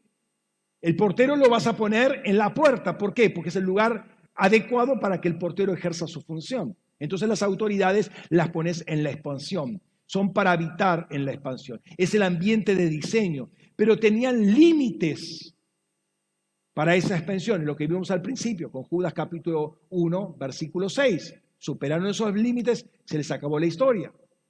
Algunos entonces de esas entidades traspasaron, pervirtieron su naturaleza. En ese ámbito estaban en libertad. Salen de ese ámbito, caen bajo esclavitud. El que peca, es esclavo del pecado. ¿Y quién te determina que ese, ¿Cuál es eh, el pecado? El mandamiento. El mandamiento está poniendo un límite. Vos cruzas ese límite, se te acabó la libertad. Estos hombres, estas entidades, cruzaron ese límite y perdieron su libertad y ahora están en prisiones de oscuridad. En otras palabras, no podía pasar los límites de autoridad.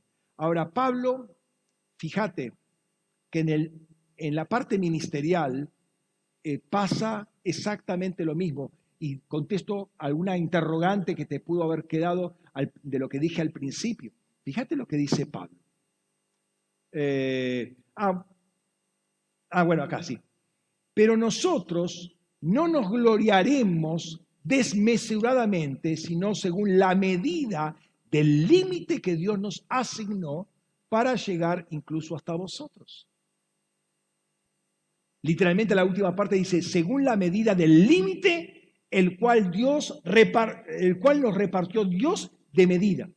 O sea, te puso una medida. Vos hasta acá vas a llegar. No pases ese límite. ¿Por qué? Porque no tenés autoridad para hacerlo. Pero estamos hablando de Pablo. Dios te pone un límite. Hasta acá. Entonces, todo ministerio tiene sus límites de autoridad. El pasarlo es meterse a ver, te voy a, poner un ejemplo. El Señor me llama a predicar, a ser pastor en este, en este, territorio. Tengo esta autoridad, sé que tengo autoridad sobre este territorio. No me llamó a abrir una iglesia en, en azul.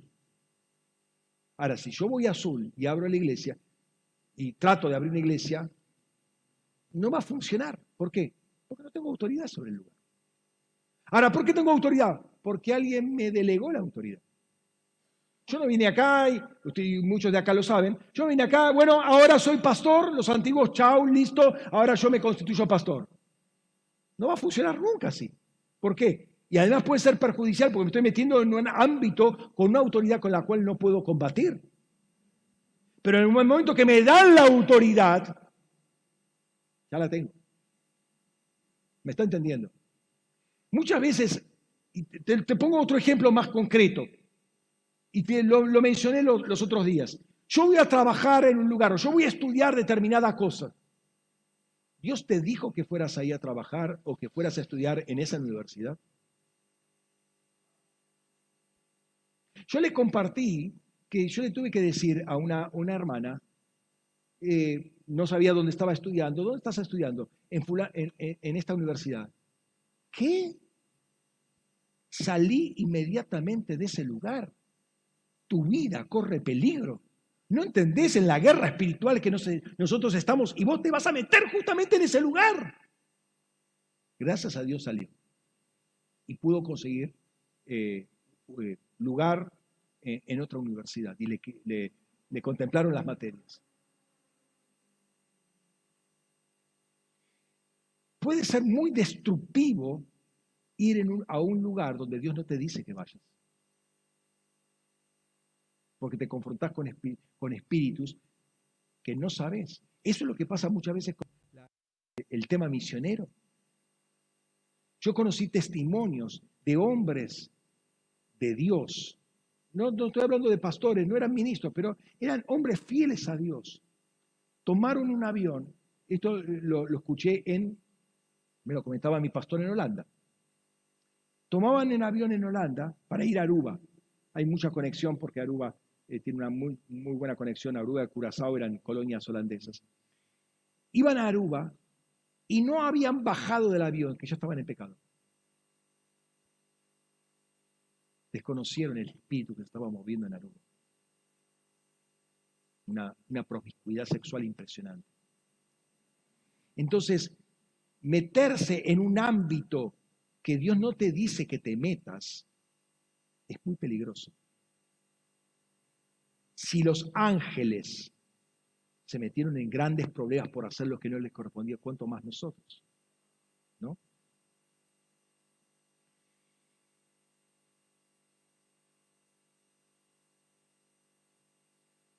Ahora, ¿qué hacen la autoridad y la funcionalidad en un lugar?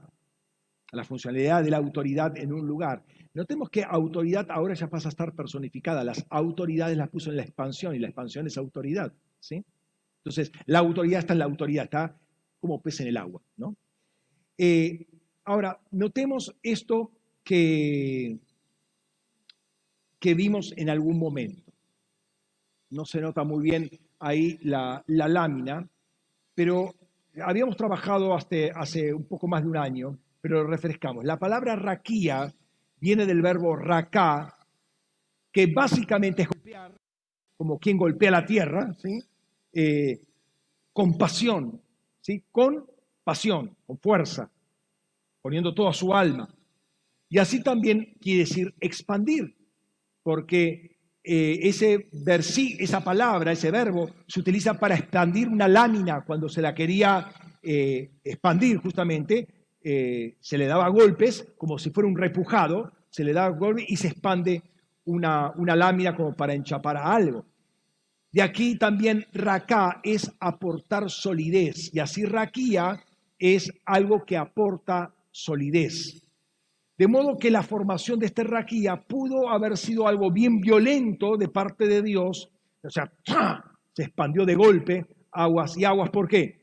Porque las aguas eran incompatibles con las aguas, como la luz son incompatibles con las tinieblas. Entonces, con toda pasión, Dios abre esa expansión, en ese momento vacía, hasta el momento vacía, abre con la autoridad de Dios, abre y después va a poner las autoridades ahí. ¿Para qué? Para darle solidez, firmeza a ese lugar. Y esto es interesante porque eso va en un contexto donde, donde había toda una tierra y cielos que estaban desordenados y vacíos. ¿Se acuerdan Génesis 1.2?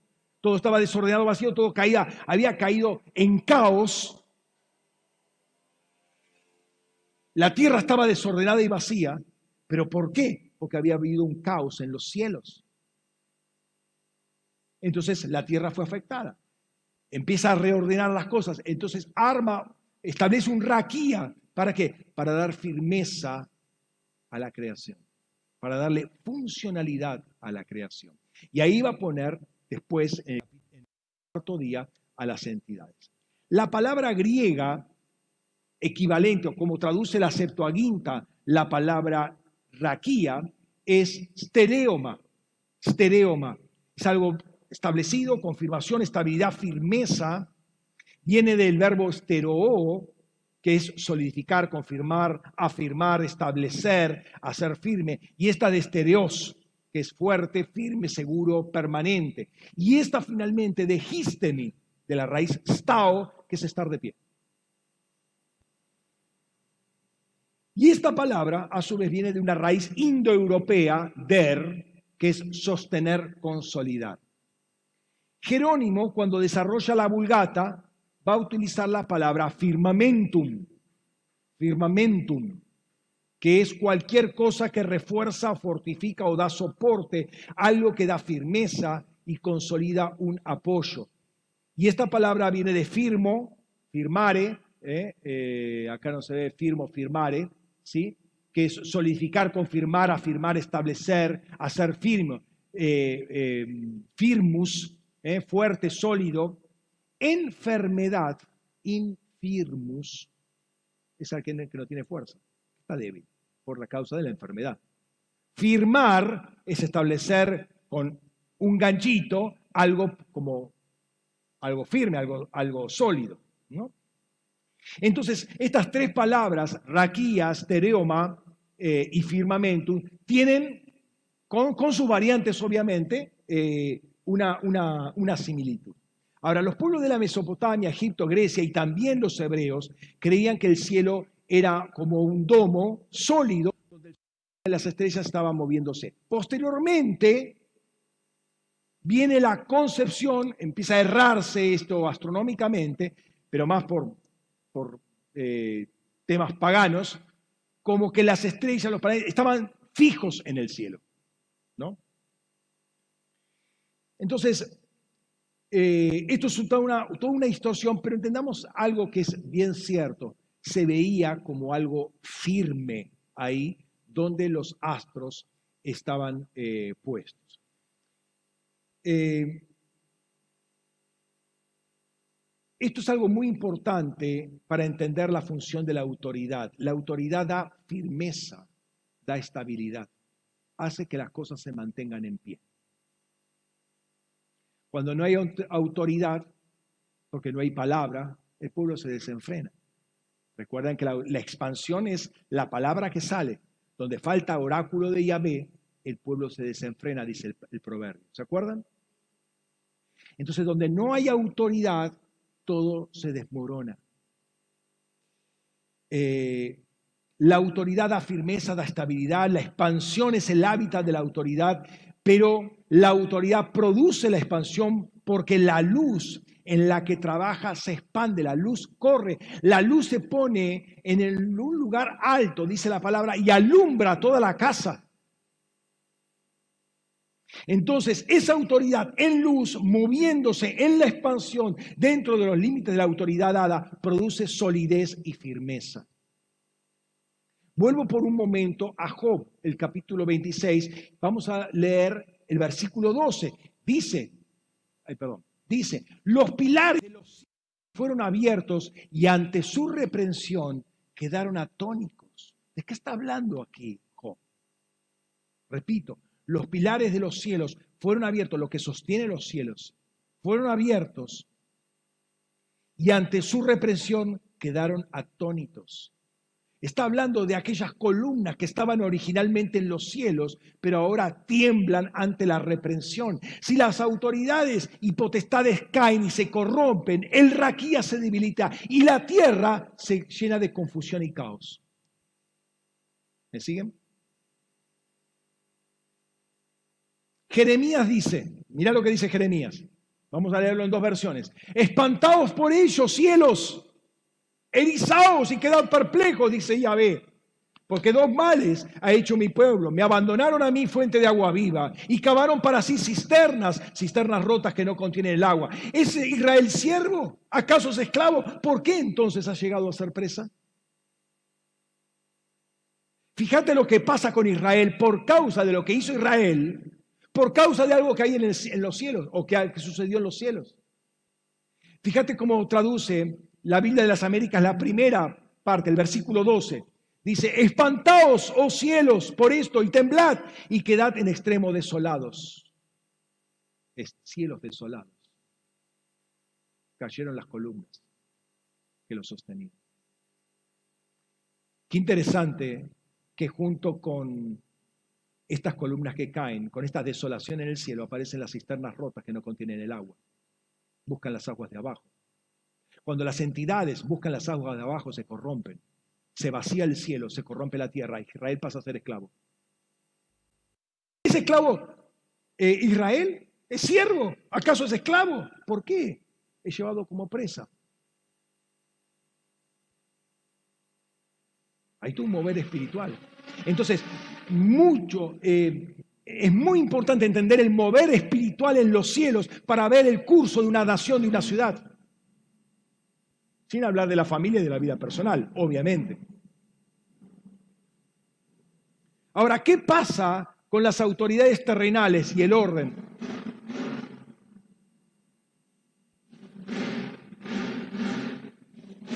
En el nombre de Jesús cancelo, cancelo todo ese barullo ahora en el nombre de Jesús.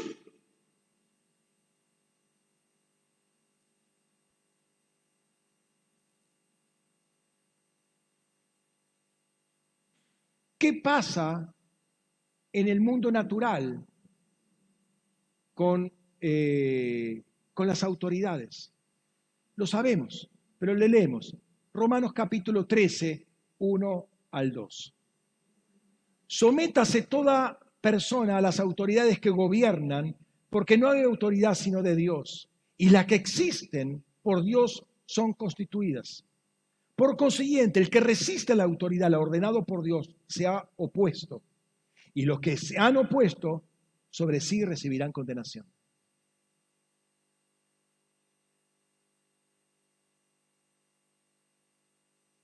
Se acabó el ruido.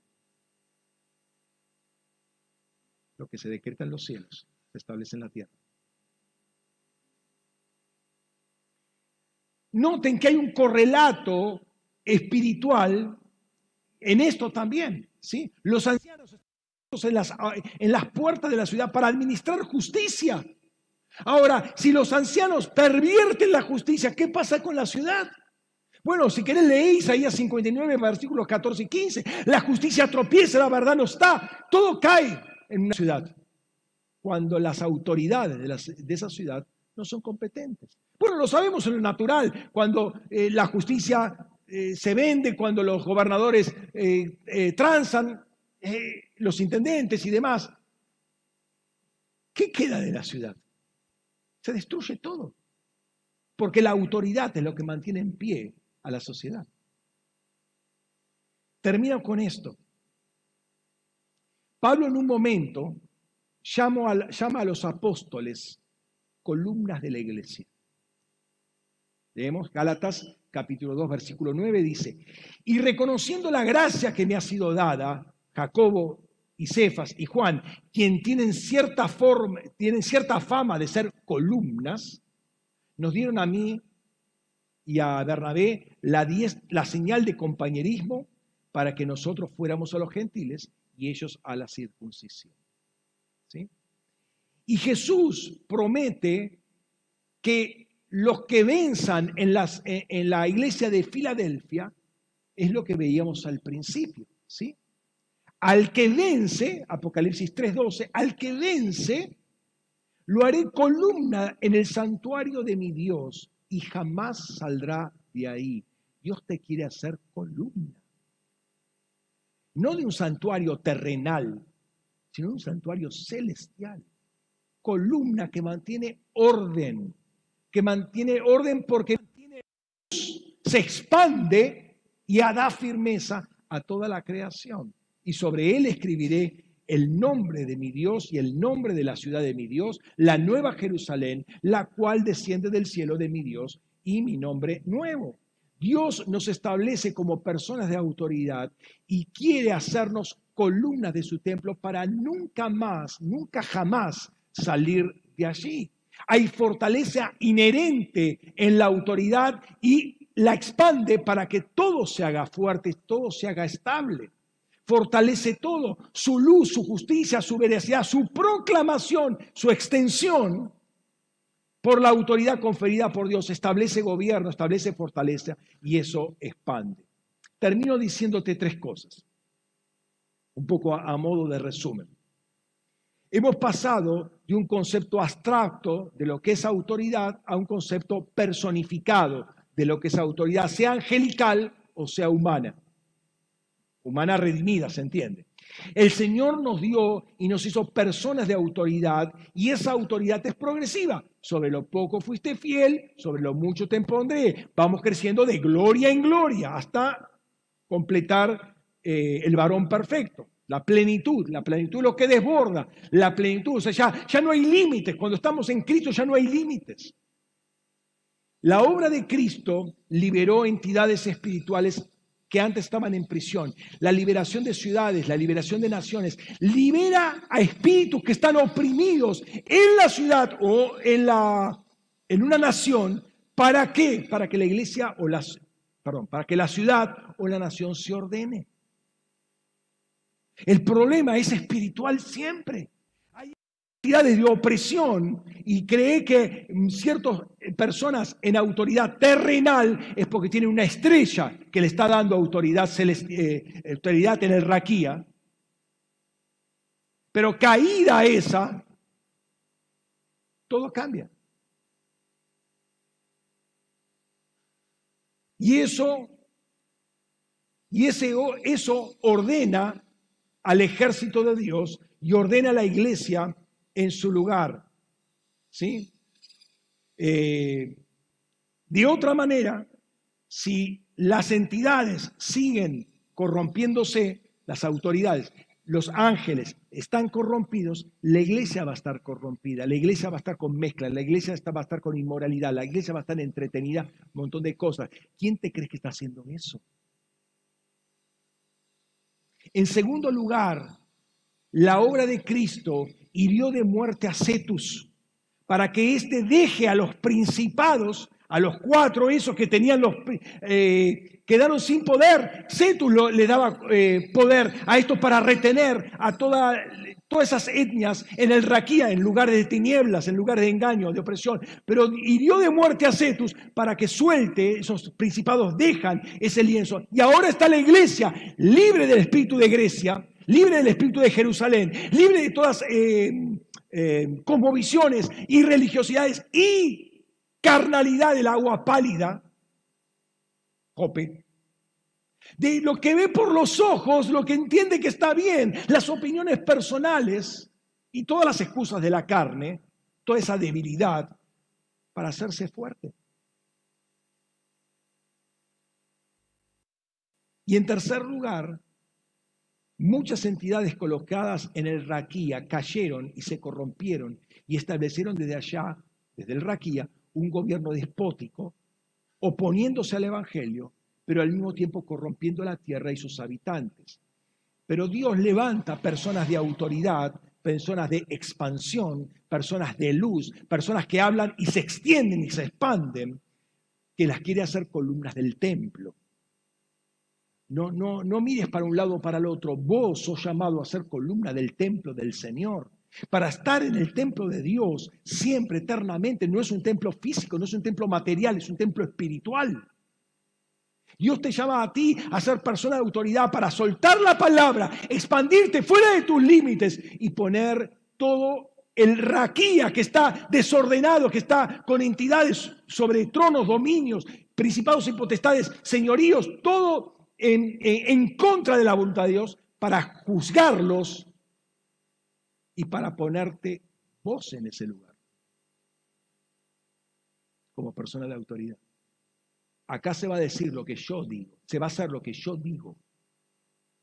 Porque yo voy con la autoridad del nombre que está arriba de todo nombre. Porque yo tengo visión de reino y voy a poner y voy a soltar palabra de reino. Y acá se va a establecer palabra de reino. Y la nación va a ser libre, la ciudad va a ser libre, la nación va a ser libre. Y ángeles van a salir y eso va a ser toda una, bola de nieve positiva, no un círculo vicioso, sino un círculo que, ¿cómo se llama? Eh, lo, contrario al círculo vicioso es este, espiral creativa, algo por el estilo. Pero que va, se, va, se va a ordenar por causa de la luz. Tenemos que vencer reteniendo firme lo que tenemos para que nadie nuestra corona. La corona habla de autoridad. La corona la rendimos ante el Señor, a los pies, como los ancianos rinden sus coronas, ¿sí? Pero es lo que el Señor nos dio para este, tener autoridad en el raquí. Cerra tus ojos un momento y vamos a orar. Padre, gracias por este tiempo, gracias por tu palabra, gracias por la revelación, gracias por la autoridad que tú nos diste, Señor, la capacidad y la legalidad para administrar ese poder tremendo, ese poder que levantó a los muertos a Jesús y que nos levanta a nosotros, Señor, y que establece reino en toda la creación. Padre, gracias en este momento, Señor, y soltamos esta palabra, nos expandimos a nosotros mismos, Señor, salimos de cualquier límite. Señor, consideramos que los límites físicos ya no son la barrera, el impedimento, porque para el que cree todo es posible. Y soltamos palabra palabra de reino, palabra del Evangelio eterno, palabra que surca los cielos y no importa los límites de la, de la parte mecánica del aire, Señor. Sabemos que hay ángeles que están trabajando con la iglesia, hay ángeles en este lugar y que se suelta esa voz poderosa y recorre toda la tierra y recorre toda la creación y corre todo el raquía y son palabras de juicio para los, ah, los principados, potestades, tronos, dominios y señoríos que se encuentran ahí rebeldes al reino de Dios, para que sean sujetados y atadas esas voces y para que el nombre de Jesús sea conocido y que toda la tierra sea llena de la gloria de Dios, del conocimiento de la gloria de Dios, como las aguas del río de Dios cubren todo el raquía por medio de la palabra que sale de tu trono. En el nombre de Cristo Jesús. Señor, oro en este momento para que toda palabra negativa, toda palabra de excusa, toda palabra que se filtra por nuestros sentidos, sea callada en este momento y sea juzgada para que nosotros nos podamos extender en el Espíritu, Padre, para podemos, podemos avanzar, hacer avanzar el reino en el nombre de Cristo Jesús. En el nombre de Jesús, Señor, hablo a los ángeles que han recibido esta palabra, a los que tienen la comisión dada por Dios de tomar esta palabra y enviarla a otros lugares. Señor, en el nombre de Jesús, tomen esta palabra y llévenla y surquen, surquen los cielos, surquen los cielos en el nombre de Jesús. En el nombre de Jesús. Y sea proclamada desde Dios. Sea proclamada esta palabra, Señor para que la iglesia se despierte en este momento, en el nombre de Jesús. En el nombre de Jesús. Removemos toda, toda doctrina errada, toda palabra de comodidad, toda palabra idolátrica y actitud idolátrica, que no te honra a ti, que no te levanta a ti, que no te reconoce a ti. En el nombre de Jesús. Y nos movemos en esa autoridad en este momento en el nombre de Jesús. Sea tu nombre glorificado, sea tu nombre exaltado, Rey. Desde este lugar, desde este lugar alto, Padre, sea tu nombre exaltado. Gracias, Jesús. Aleluya. Precioso Jesús. Y vamos a hacer algo, hermano, en este momento, que lo hicimos el año pasado. Pero este es el tiempo Dice en segunda de Samuel capítulo 11, versículo 1, que en la primavera cuando los reyes salen eh, a la guerra, lamentablemente, ese lamentablemente lo pongo yo, David se quedó en el palacio. Y conocemos lo que pasó, la historia nefasta, que marcó un antes y un después. De hecho, hasta el capítulo 11 son todas las victorias que tiene David. Pero a partir de ese capítulo son todos los desastres que ocurren en su vida y en su familia. Porque en dos segundas Samuel 11, él tenía que salir a la guerra y prefirió quedarse. Estamos en primavera, en, tiempos donde hay que salir a la guerra. Para salir a la guerra hay que tener espada. Y la espada tiene que ser afilada. Y en cada ocasión, en cada guerra o para cada actividad, hay un tipo de espada particular. El año pasado el Señor me dio una espada particular para rasgar velos. Tenía un formato particular esa espada. Para cada función, para cada tarea que uno tiene que hacer en el espíritu, tiene una espada diferente. Pero aun cuando sea la misma espada, después de un año de usarla, puede que se desafíe. Entonces es necesario afilar la espada o cambiar la espada.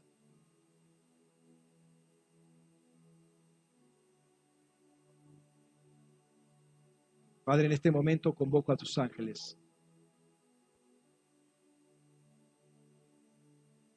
para que vengan con las espadas que necesitamos para este tiempo.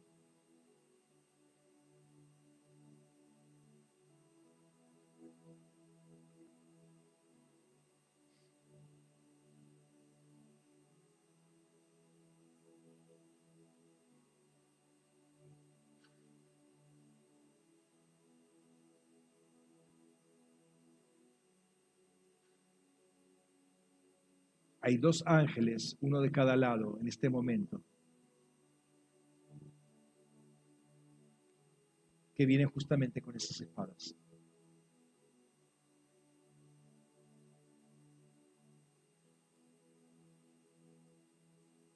Y Dios te está invitando a que tomes tu espada.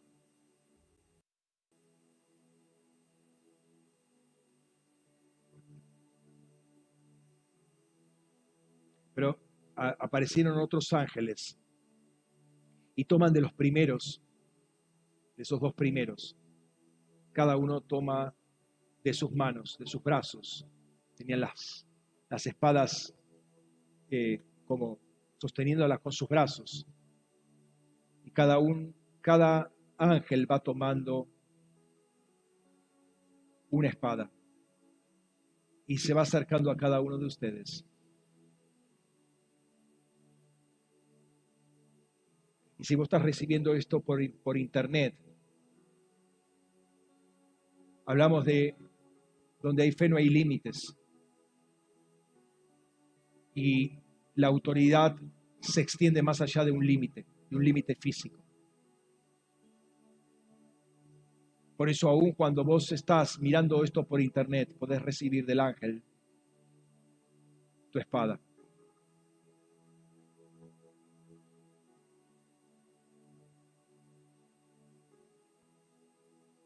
Si Dios te da una espada es para usarla. No es para ponerlo arriba de la chimenea, una decoración. No es para jactarse que uno tiene una espada. Es para usarla contra el enemigo.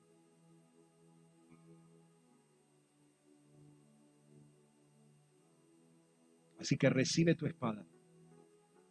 Tu espada nueva. Esa espada nueva habla de un nuevo tiempo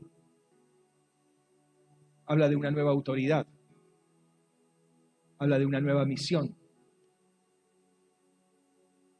Decíamos que paz con una puerta.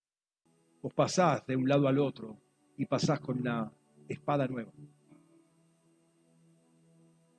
No, no quieras mantener la otra porque ya te resultaba cómoda, sabías cómo manejarla. Deja que el Espíritu te enseñe cómo manejar esta espada.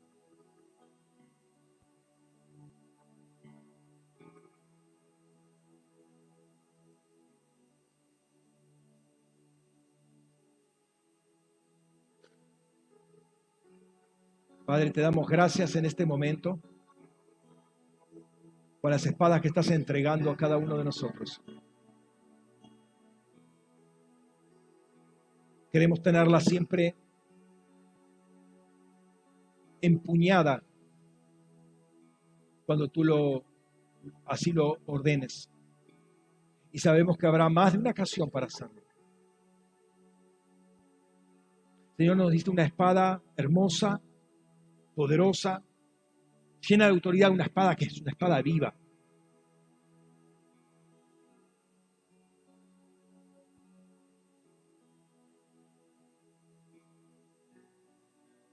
Pero es una espada que nos compromete una tarea y estamos dispuestos a asumir esa tarea, esa responsabilidad.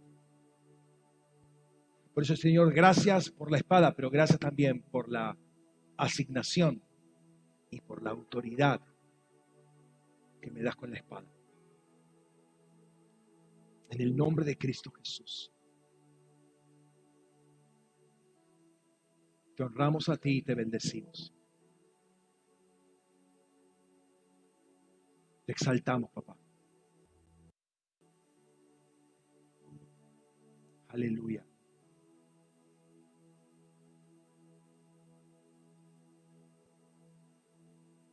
Eres digno de toda honra. Ángeles cantan a ti, a tu diestra, Santo, Santo, Santo, Santo es el Señor. Aleluya. Eres digno de toda honra. Ángeles cantan a ti, a tu diestra, Santo, Santo, Santo, Santo es el Señor. Santo, Santo es el Señor. Santo, Santo es el Señor. Invocaré a Jehová. Invocaré al Dios y mi clamor levantaré sobre los cielos exaltado está. Eres digno de toda honra. Ángeles cantan a ti, a tu diestra,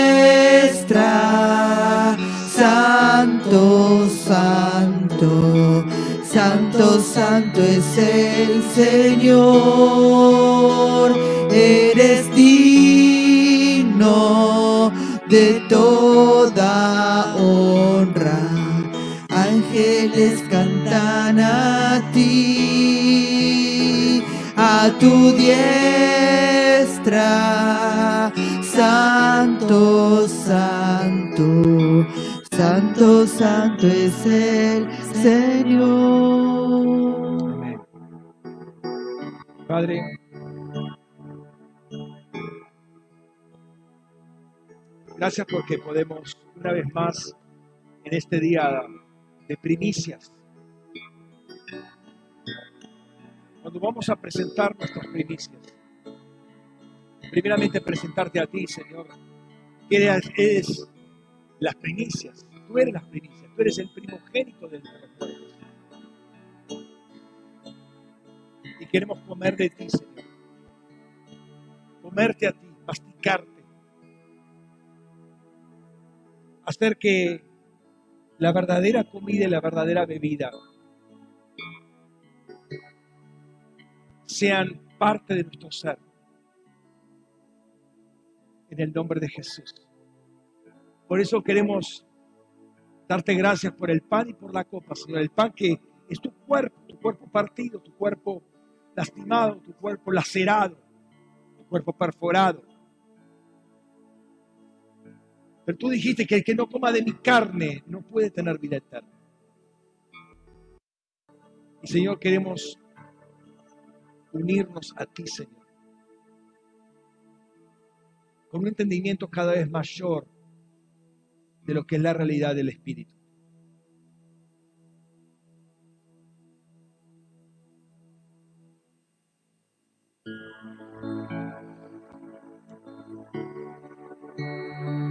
Tu copa es tu sangre, Señor, la que nos limpia de todo pecado y nos da vida eterna.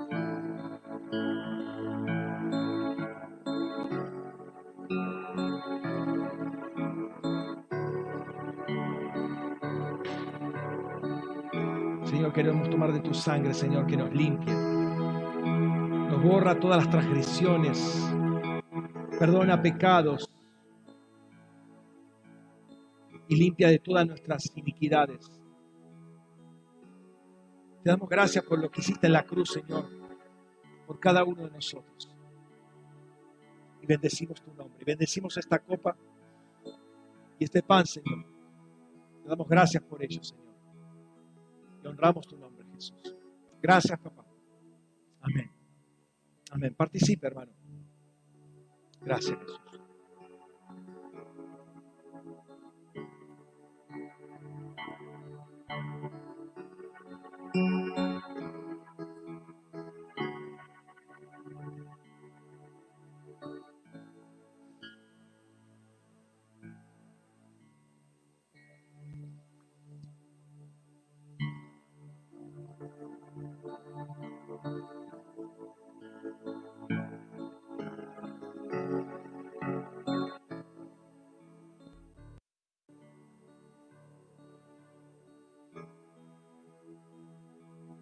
Comer de Cristo quiero hoy, rendirme a tus pies, es mi deseo comer de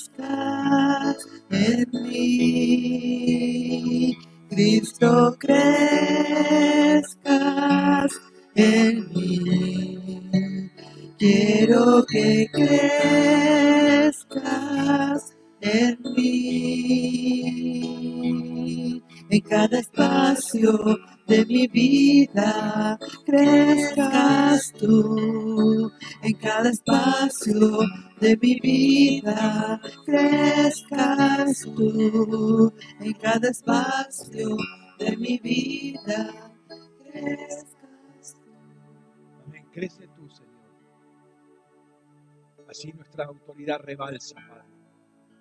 Llenos de toda la plenitud. Aleluya.